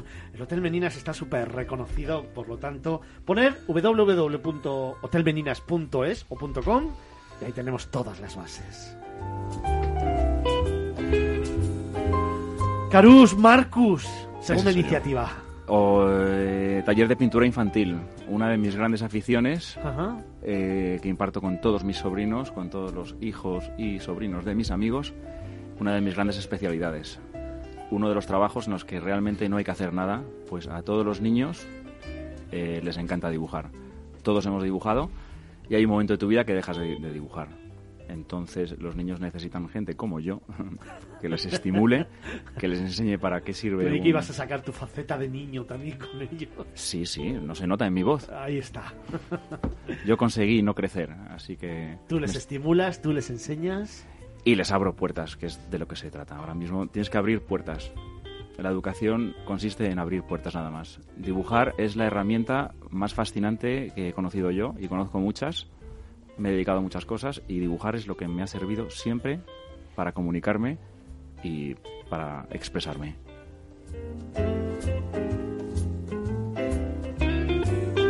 Cultura, gastronomía, espectáculo, arte, música, lírica, todo unido, todo unido en este grupo hotelero y de restauración que también pone esos dos hoteles que tenéis a disposición de todo el cliente que venga a Madrid y que además se diferencian claramente del resto del panorama hotelero nacional, madrileño también, porque tiene cuestiones muy diferenciadas, ¿no?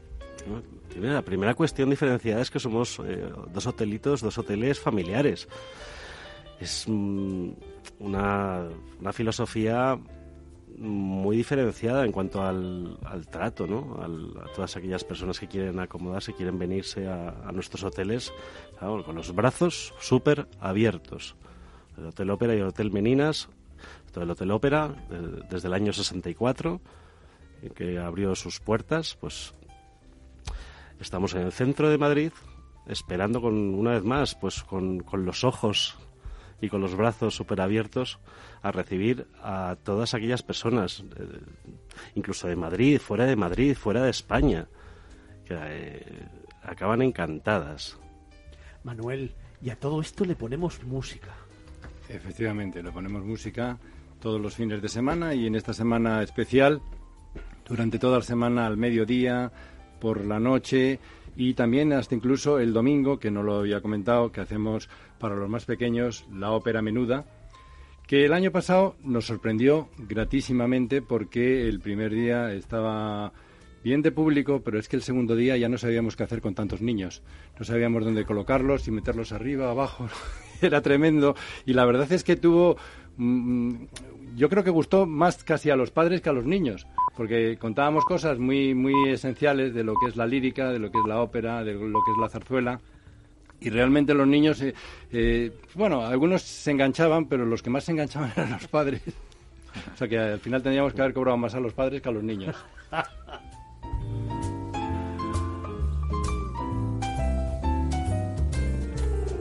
La verdad es que es un espectáculo llegar al hotel, eh, bajar al restaurante, abrir esas puertas donde se abre un mundo totalmente diferente. A mano derecha ese piano, esas escaleras que bajan al restaurante, la iluminación que tienen los artistas cantando, la gastronomía excelente y, como decía Daniel Carús, el servicio personal, cariñoso, al detalle que impregnan en cualquier servicio que hacen. La verdad, maravillosa esta opción para la semana que viene, para esa semana Hotel Madrid Hotel Week del 11 al 17 de noviembre que vamos a eh, intentar resumir.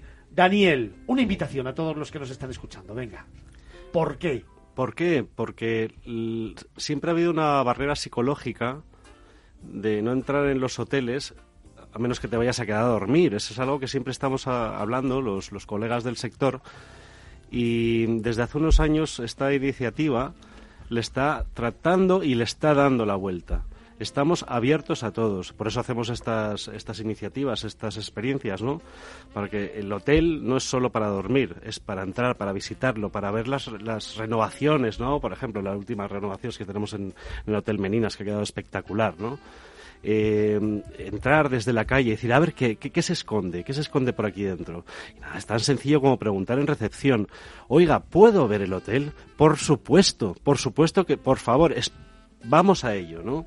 Y no que, que, te pongan una traba, ¿no? No, al revés, todo lo contrario. La empresa familiar es lo que tenemos, ¿no? Que tenemos tiempo, tenemos tiempo para todo el mundo. O a tomar simplemente un café, ¿no? Simplemente un café de exquisita calidad, claro. Daniel Clarus, director del Hotel Meninas.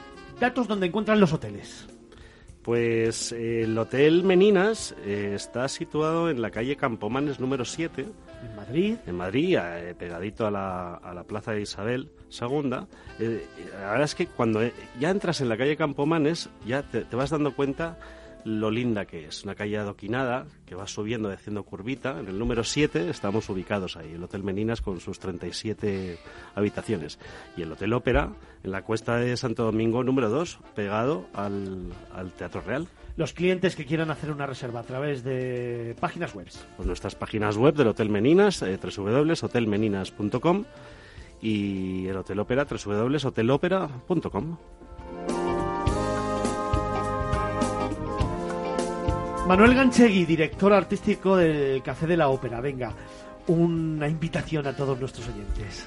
Pues yo la invitación más increíble que puedo hacer es que en esta semana alguien puede venir al Café de la Ópera, tomarse una caña y que le canten una romanza de zarzuela a, a, medio metro. Algo, y, algo impensable hace años, pues eso se puede hacer ahora mismo. Fíjate, yo quiero que la gente venza eh, lo que decíamos antes de la barrera de lo lírico. Yo he ido en varias ocasiones con amigos que me ponían un poco de caritas y de oh, música lírica y han salido encantados. Sí, sí, encantados. O sea, la experiencia es muy, muy buena Los porque, aunque no les encante la música lírica, es precioso, les contáis muy bien cómo es el argumento de cada una de las áreas o de las piezas, se come genial y todo el mundo sale muy contento de eso, Fernando. Estamos cortando Estamos cortando, en, en, realidad estamos cortando barreras y tópicos de la, sobre la lírica que hace mucho tiempo que tendrían que estar mucho más populares. Eso es.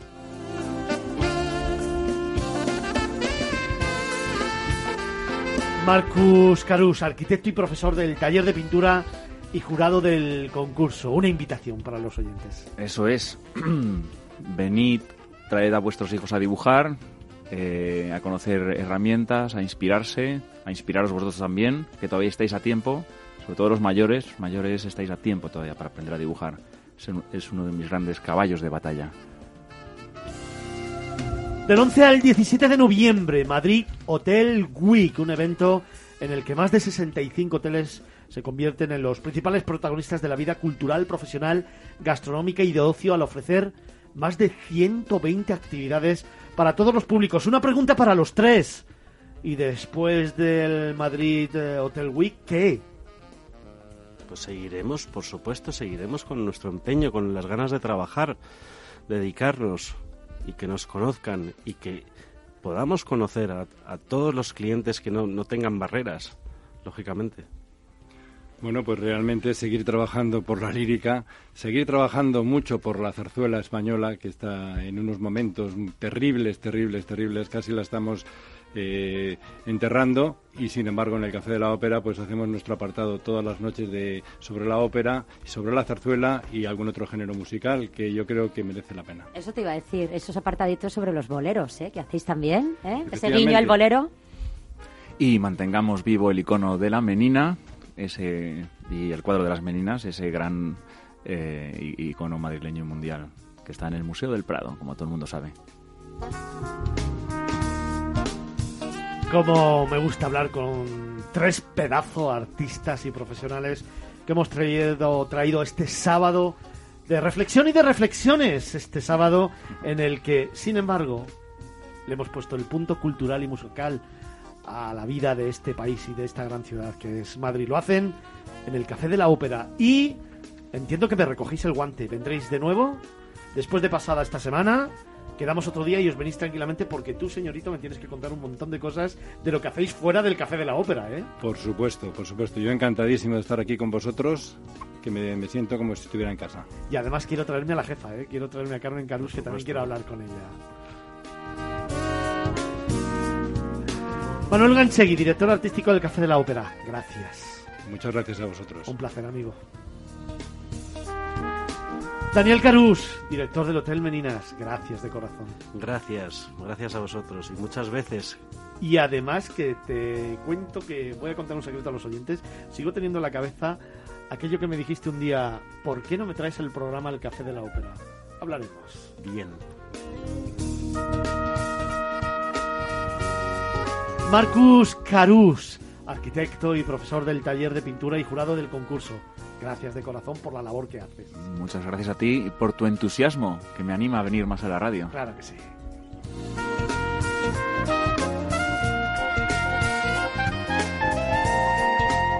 Miradas viajeras en Capital Radio.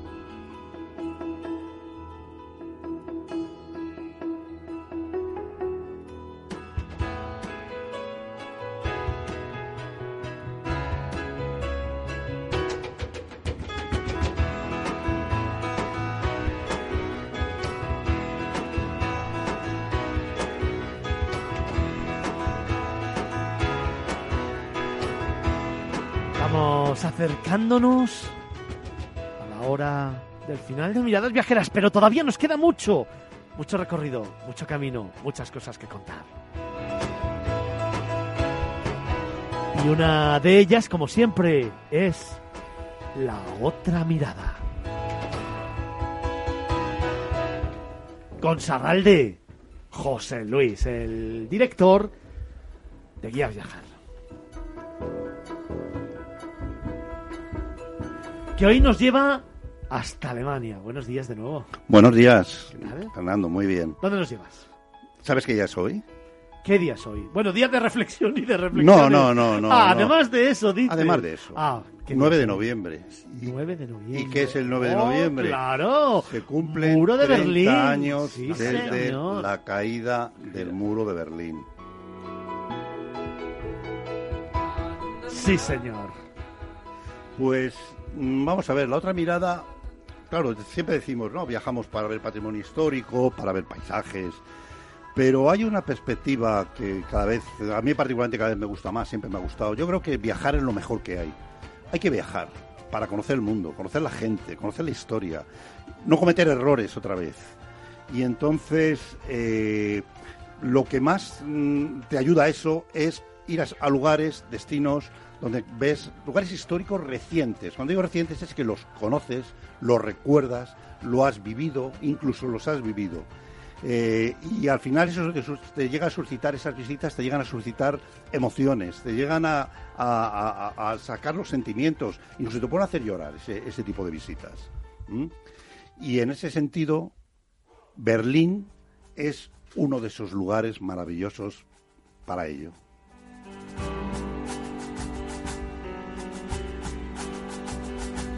Pues venga, vamos a Vamos a ver, Berlín, eh, bueno, es una, gran, es una ciudad que tiene una gran vida, con un gran ambiente cultural, es una de las mejores ciudades que a las que se puede viajar en este momento en Europa. Eh, pero a la vez es un lugar que, te emociona y te pone la piel de gallina, de verdad. ¿eh? Entonces, para eso, qué mejor ocasión que viajar ahora a Berlín para ver los vestigios del antiguo muro y profundizar en lo que fue el muro de Berlín no solo no estamos viendo un monumento, estamos viendo un hecho histórico. El muro de Berlín, recuerdo que se, instaló en el, se levantó en agosto de 1961, cuando la República Democrática, la DDR, eh, eh, trataba de que no se fueran los berlineses de Oriente, se fueran a la zona occidental. Entonces decidieron instalar un muro eh, que impedía ese paso.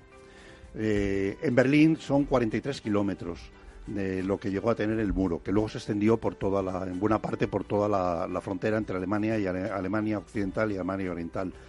Pero ¿qué pasó en noviembre de 1989?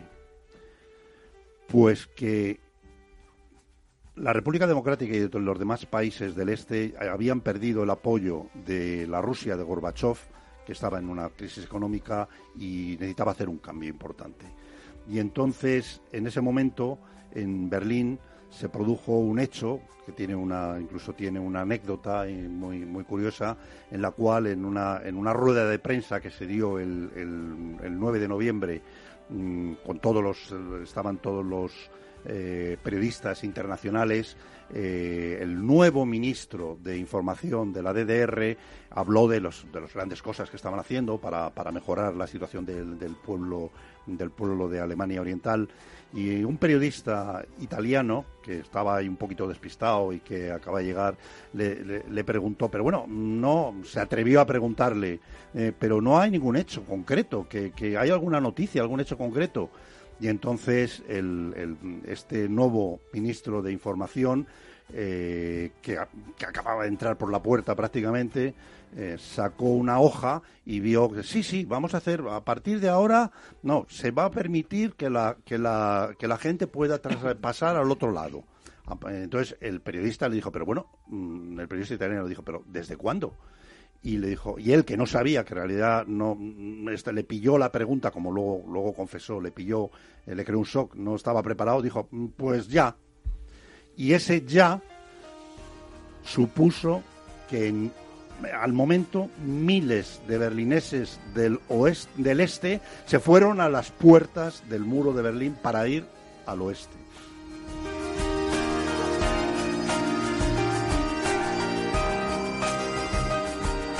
...9 de noviembre, la fecha.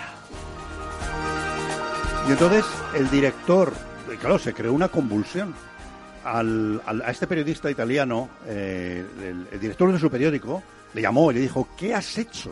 pero ¿qué has comunicado? ¿Qué has informado? ¿Te has dado cuenta de lo que estás tú seguro de lo que de que se, de que ya se puede pasar de un lado a otro, que en ese momento no ocurría?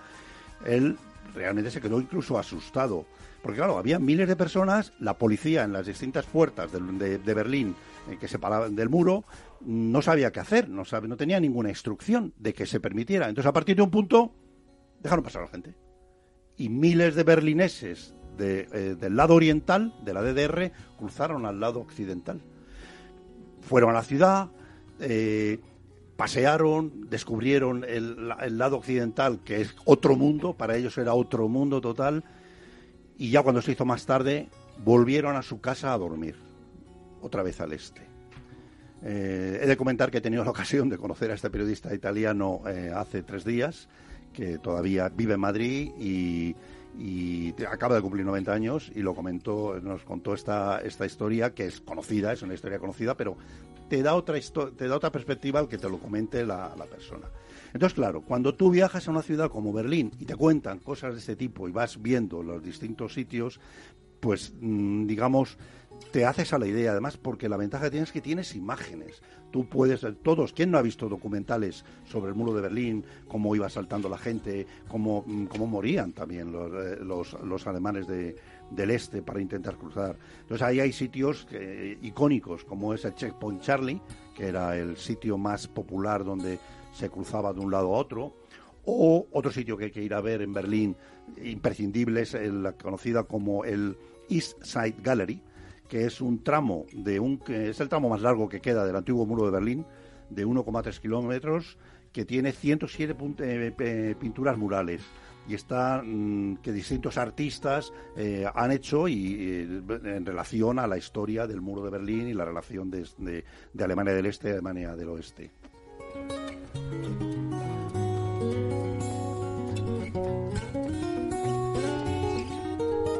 Otro lugar, por supuesto, es la, Puerta de Brandenburgo. Yo puedo comentar que yo estuve en Berlín eh, tres meses después de la caída del muro. Y claro, la imagen que yo vi era la, esa imagen que hemos visto en documentales en blanco y negro de la Puerta de Brandenburgo totalmente, en una zona totalmente despejada, porque era un sitio de separación de, las, dos, de las dos Alemanias, de los dos Berlines, y yo estuve ahí viéndolo. Y cuando he vuelto hace relativamente poco ya a, Berlín, es que ni la veía. O sea, porque claro, ha cambiado todo tanto que realmente es, es impresionante. También, también pues, en Berlín puedes hacer un crucero por el río Spree. Pero claro, cuando te cuentan que, que eso era zona de, frontera y ahí murió el primero, se produjo el primera, la primera muerte de alguien que, cruzaba, porque cuando montaron el muro, eh, durante los primeros días y semanas, la Guardia Fronteriza de Alemania del Este tenía balas, pero las tenían guardadas y no las utilizaban. Entonces se sabía, se corrió, se corrió la información de que no, no podían saltar, no de que no disparaban, y entonces la gente, la gente cruzaba. Hasta que un día decidió, se decidió eh, que disparar y dispararon y ahí fue cruzando cruzando el río Spree eh, donde murió el primer alemán del este. Sí, eh, yo tengo una imagen en la retina yo tuve la suerte de cubrir una información de la queda del muro y ver cómo se derribaba esta misma gente que ya pasó de uno para otro, cómo luego volvían con martillos y se dedicaban a, derribar el muro. Pero yo me acuerdo, la imagen que yo tengo en la retina de cuando se levantó el muro, es aquel eh, policía, aquel soldado de la zona del este, eh, que va corriendo, tira el fusil, tira el casco y salta al otro lado del muro. Pero hay muchos otros lugares. sí, sí, no solo es el muro. O sea, Berlín es un destino que emociona no solo por, por el tema del muro eh, y por esa historia tan reciente. Eh, tú estás paseando por Berlín y lógicamente te encuentras monumentos, diversos monumentos, todos construidos en la época de una vez desapareció la, la Alemania democrática, dedicados a los judíos. Eh, por ejemplo, el monumento más importante es el Memorial a los Judíos Asesinados en Europa, una zona grandísima con dos hectáreas donde hay hasta 2.700 tumbas, eh, se simulan 2.700 tumbas de distintos tamaños. Es un sitio, es una zona laberíntica y, está dedicado precisamente al gran desastre que fue el, tema de la exterminación de los judíos.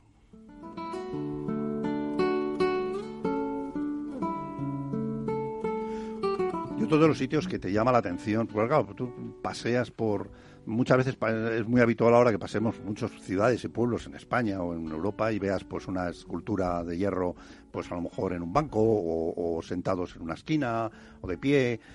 Claro, ahí hay un, hay una escultura que, de hierro que es el, se llama el, banco con el judío sentado, que es que eh, recuerda, nos recuerda algo tan increíble desde nuestra perspectiva actual de que los judíos tenían prohibido sentarse en los bancos durante la época del nazismo.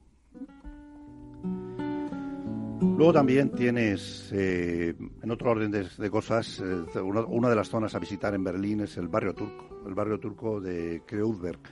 Pero claro, mm, no es una zona con monumentos, es una zona, sobre todo es un barrio alternativo, mm, con casas con grafitis, donde puedes tomar un kebab, eh, con tollo en los restaurantes turcos. Pero claro, hay que profundizar y decir, bueno, ¿y cómo existe este barrio turco tan grande? Pues porque cuando Alemania, eh, cuando ya se abrió el muro y ya se empezó la unificación, el proceso de reunificación, los alemanes del este se intentaron, los que pudieron intentaron irse, se fueron a Alemania del oeste, que había una enorme diferencia en cuanto al nivel de vida. Entonces empezaron a perder mano de obra y entonces fueron los turcos, la comunidad de, de, de Turquía llegaron, tengo entendido, hasta 3 millones de, de turcos Alemania, y en concreto a Berlín, eh, por mano de obra. Necesitaban la mano de obra de la gente que se iba.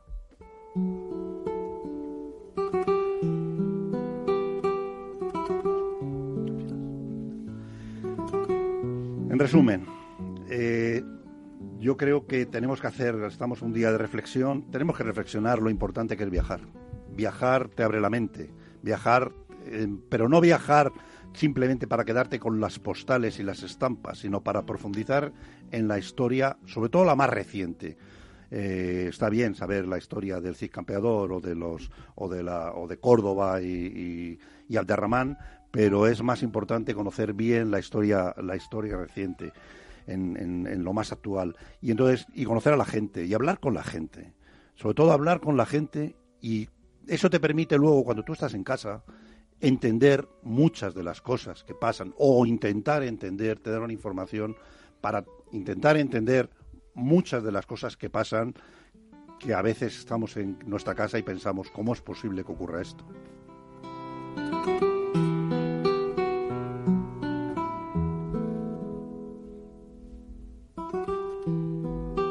Otra mirada, una forma diferente de conocer el mundo y de viajar.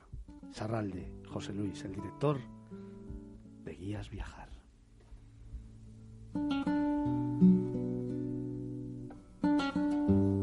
Miradas viajeras en Capital Radio.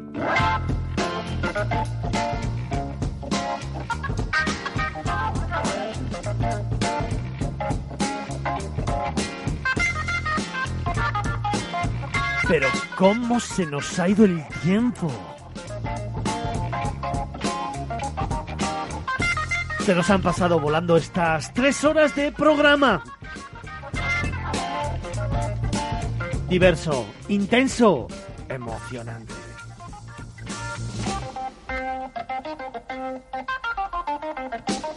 Y como llevamos diciendo todo el día, hoy es día de reflexión y de reflexiones. Así que, Diego, ¿qué nos traes para acabar? cosas eh, meditadas y reflexionadas. ¿eh? Vamos a aprovecharlo porque ha sido una semana eh, intensa. hablando, hemos hablado de tezanos, ha sonado por ahí las encuestas, los ladrillos, los ladrillos que también se compran por Amazon. Entonces, la gente está todavía ya cansada pensada en su, pensando en su casa qué va a hacer mañana. Mm, no sabemos qué va a salir, pero sí sabemos con qué eh, políticos pues eh, se iría la gente o no que fíjate toda la diversidad de que viaje. No, no sé, de viaje, de viaje. Bueno, yo ya no, qué político se iría o, no? Yo, ya he sabido la pregunta, digo, o de viaje, o a comer, o a tomarte una cerveza, porque ya la gente está A ver muy cómo cansada. se lo plantea la gente. Tú Fíjate- haces la pregunta y a ver cada uno Claro, en qué piensa. Fíjate, todo, eh, toda la, la, la respuesta es unánime, ¿eh? Hemos dicho. Mira, vamos a Lo escuchamos, Sí. Yo es que creo que con ninguno, porque son aburridísimos todos. De vacaciones creo que con ninguno. Yo no sé con quién iría, pero seguramente no iría con Rajoy. Con los políticos ninguno. No, igual con algún empleado suyo, pero políticos creo que no. Por lo menos que estén en activo ahora no. Con Obama. Con un Porque empleado no, suyo, eso sí. Con ninguno. Con Obama, que me otro. roban el dinero. ¿Hay que contestar con alguno? No, yo no, no iría, cancelaría las vacaciones de ese año. Me apetece cenar con familia y amigos. No elegiría nunca un político. Bueno, pues me quedaría con los menos fuertes, o sea, los de abajo, que creo que son los más honrados. Pues me parece a mí que a ninguno. Si no me quedara otra opción, pues no lo sé. Yo creo que a ninguno, son todos poco más o menos. A ninguno. A ninguno. Los de abajo que son los más honrados. No sé cómo Eh, interpretar esto. No ¿eh? sabemos qué va a pasar, pero sí eh, hay unanimidad en esto, ¿eh? Define abajo. hay unanimidad en esto, madre mía. Lo que nos espera. Jornada de reflexión y de reflexiones. Nos quedan dos minutitos de estas tres horas de programación en directo aquí en Miradas Viajeras en los estudios Naturgy en Capital Radio. José Antonio Coromina, buenos días. ¿Qué tal? Buenos días, Fernando. ¿Qué, qué vas a hacer mañana? Pues no lo sé. creo, que lo, creo que lo mismo que han dicho en la radio. Con ninguno de estos. Irte a comer a algún lado, ¿no? Irme a comer a algún Oye, en lado. 10 segundos, ¿me recomiendas algo para comer? Eh, ¿Nos vamos a Castellón? No, Está muy lejos, está muy no nos da lejos. tiempo. No nos da tiempo. No nos da tiempo, no. Recomiéndanos algo rápido. Venga. Algo rápido, pues... Oye, que puede ser Castellón, ¿eh? Puede No. ser esas jornadas que hay en Castellón, ¿no? Puede ser, pero si no nos da tiempo podemos quedarnos en, por aquí, nos podemos, nos podemos tomar unos callos. Muy bien. ¿eh? Que hace ya fresquito, nos podemos tomar un buen cocido. Muy bien. Podemos, podemos ir a cenar, que creo que antes habéis estado hablando, yo es que he tenido que venir tarde eh, al Café de la Ópera. Nos una hemos dado cuenta de que has llegado tarde. Bueno, yo es creo que venía de comer ya. del jueves 7 al sábado 30 de noviembre en Castellón, 24 días de ruta de las tapas. Sabores de Castellón. Ruiz, Diego, ¿dónde vas tú mañana? Pues si el tiempo lo permite, me voy a, a la silla de Felipe II a dar un paseito por ahí. Pues a a ver si votar, no llueve. no, ¿no? Bueno, y a votar, está claro. Pero eso ya lo último. Alonso Felipe, ¿dónde vas tú mañana? Pues quiero dar un paseo por la sierra, por la sierra de Guadarrama. Qué chula. Eh, El otoño es... Otro que tampoco vota. Arín Paloma, ¿y tú dónde vas mañana? Pues yo voy a ver ópera al Elixir de Amor. Qué cultureta, esto sí que mola. Sarral de José Luis, ¿dónde vas tú mañana? Pues a preparar el próximo viaje que vamos a hacer. O sea, que ninguno vais a votar o qué pasa. Eso también, Pero por va, votar es un ratito solo. Solo es un Claro. ratito, a primera hora y luego ya nos vamos a Guadarrama, nos vamos de comida al Café de la Ópera, nos vamos a la ópera y nos vamos a preparar el próximo viaje. Rivera Maya. Rivera Maya. Vamos, que no viajamos con ningún político. Día de reflexión y reflexiones. Día de meditar. Mañana es un día importante para los españoles. Desde Miradas Viajeras os invitamos a que vayáis a votar. Es muy importante que todos depositemos nuestro voto en las urnas para que luego hagamos de este país un país mejor. Miradas Viajeras, Capital Radio.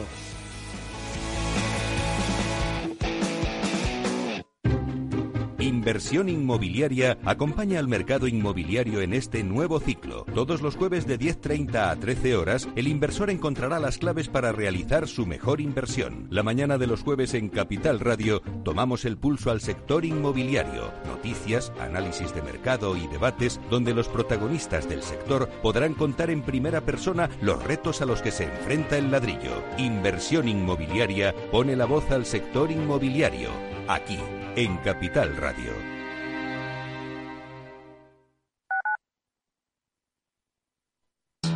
En el restaurante Oter podrás disfrutar de nuestra cocina de mercado con carta de picoteo y una amplia selección de mariscos junto a guisos, arroces, pescados de anzuelo y carnes rojas. Elaboramos menús especiales para eventos familiares y de empresa en pleno barrio de Salamanca. Te esperamos en la calle Claudio Coello 71, teléfono 91 431 67 70. Tenemos aparcacoches. Una recomendación del programa gastronómico Mesa y Descanso.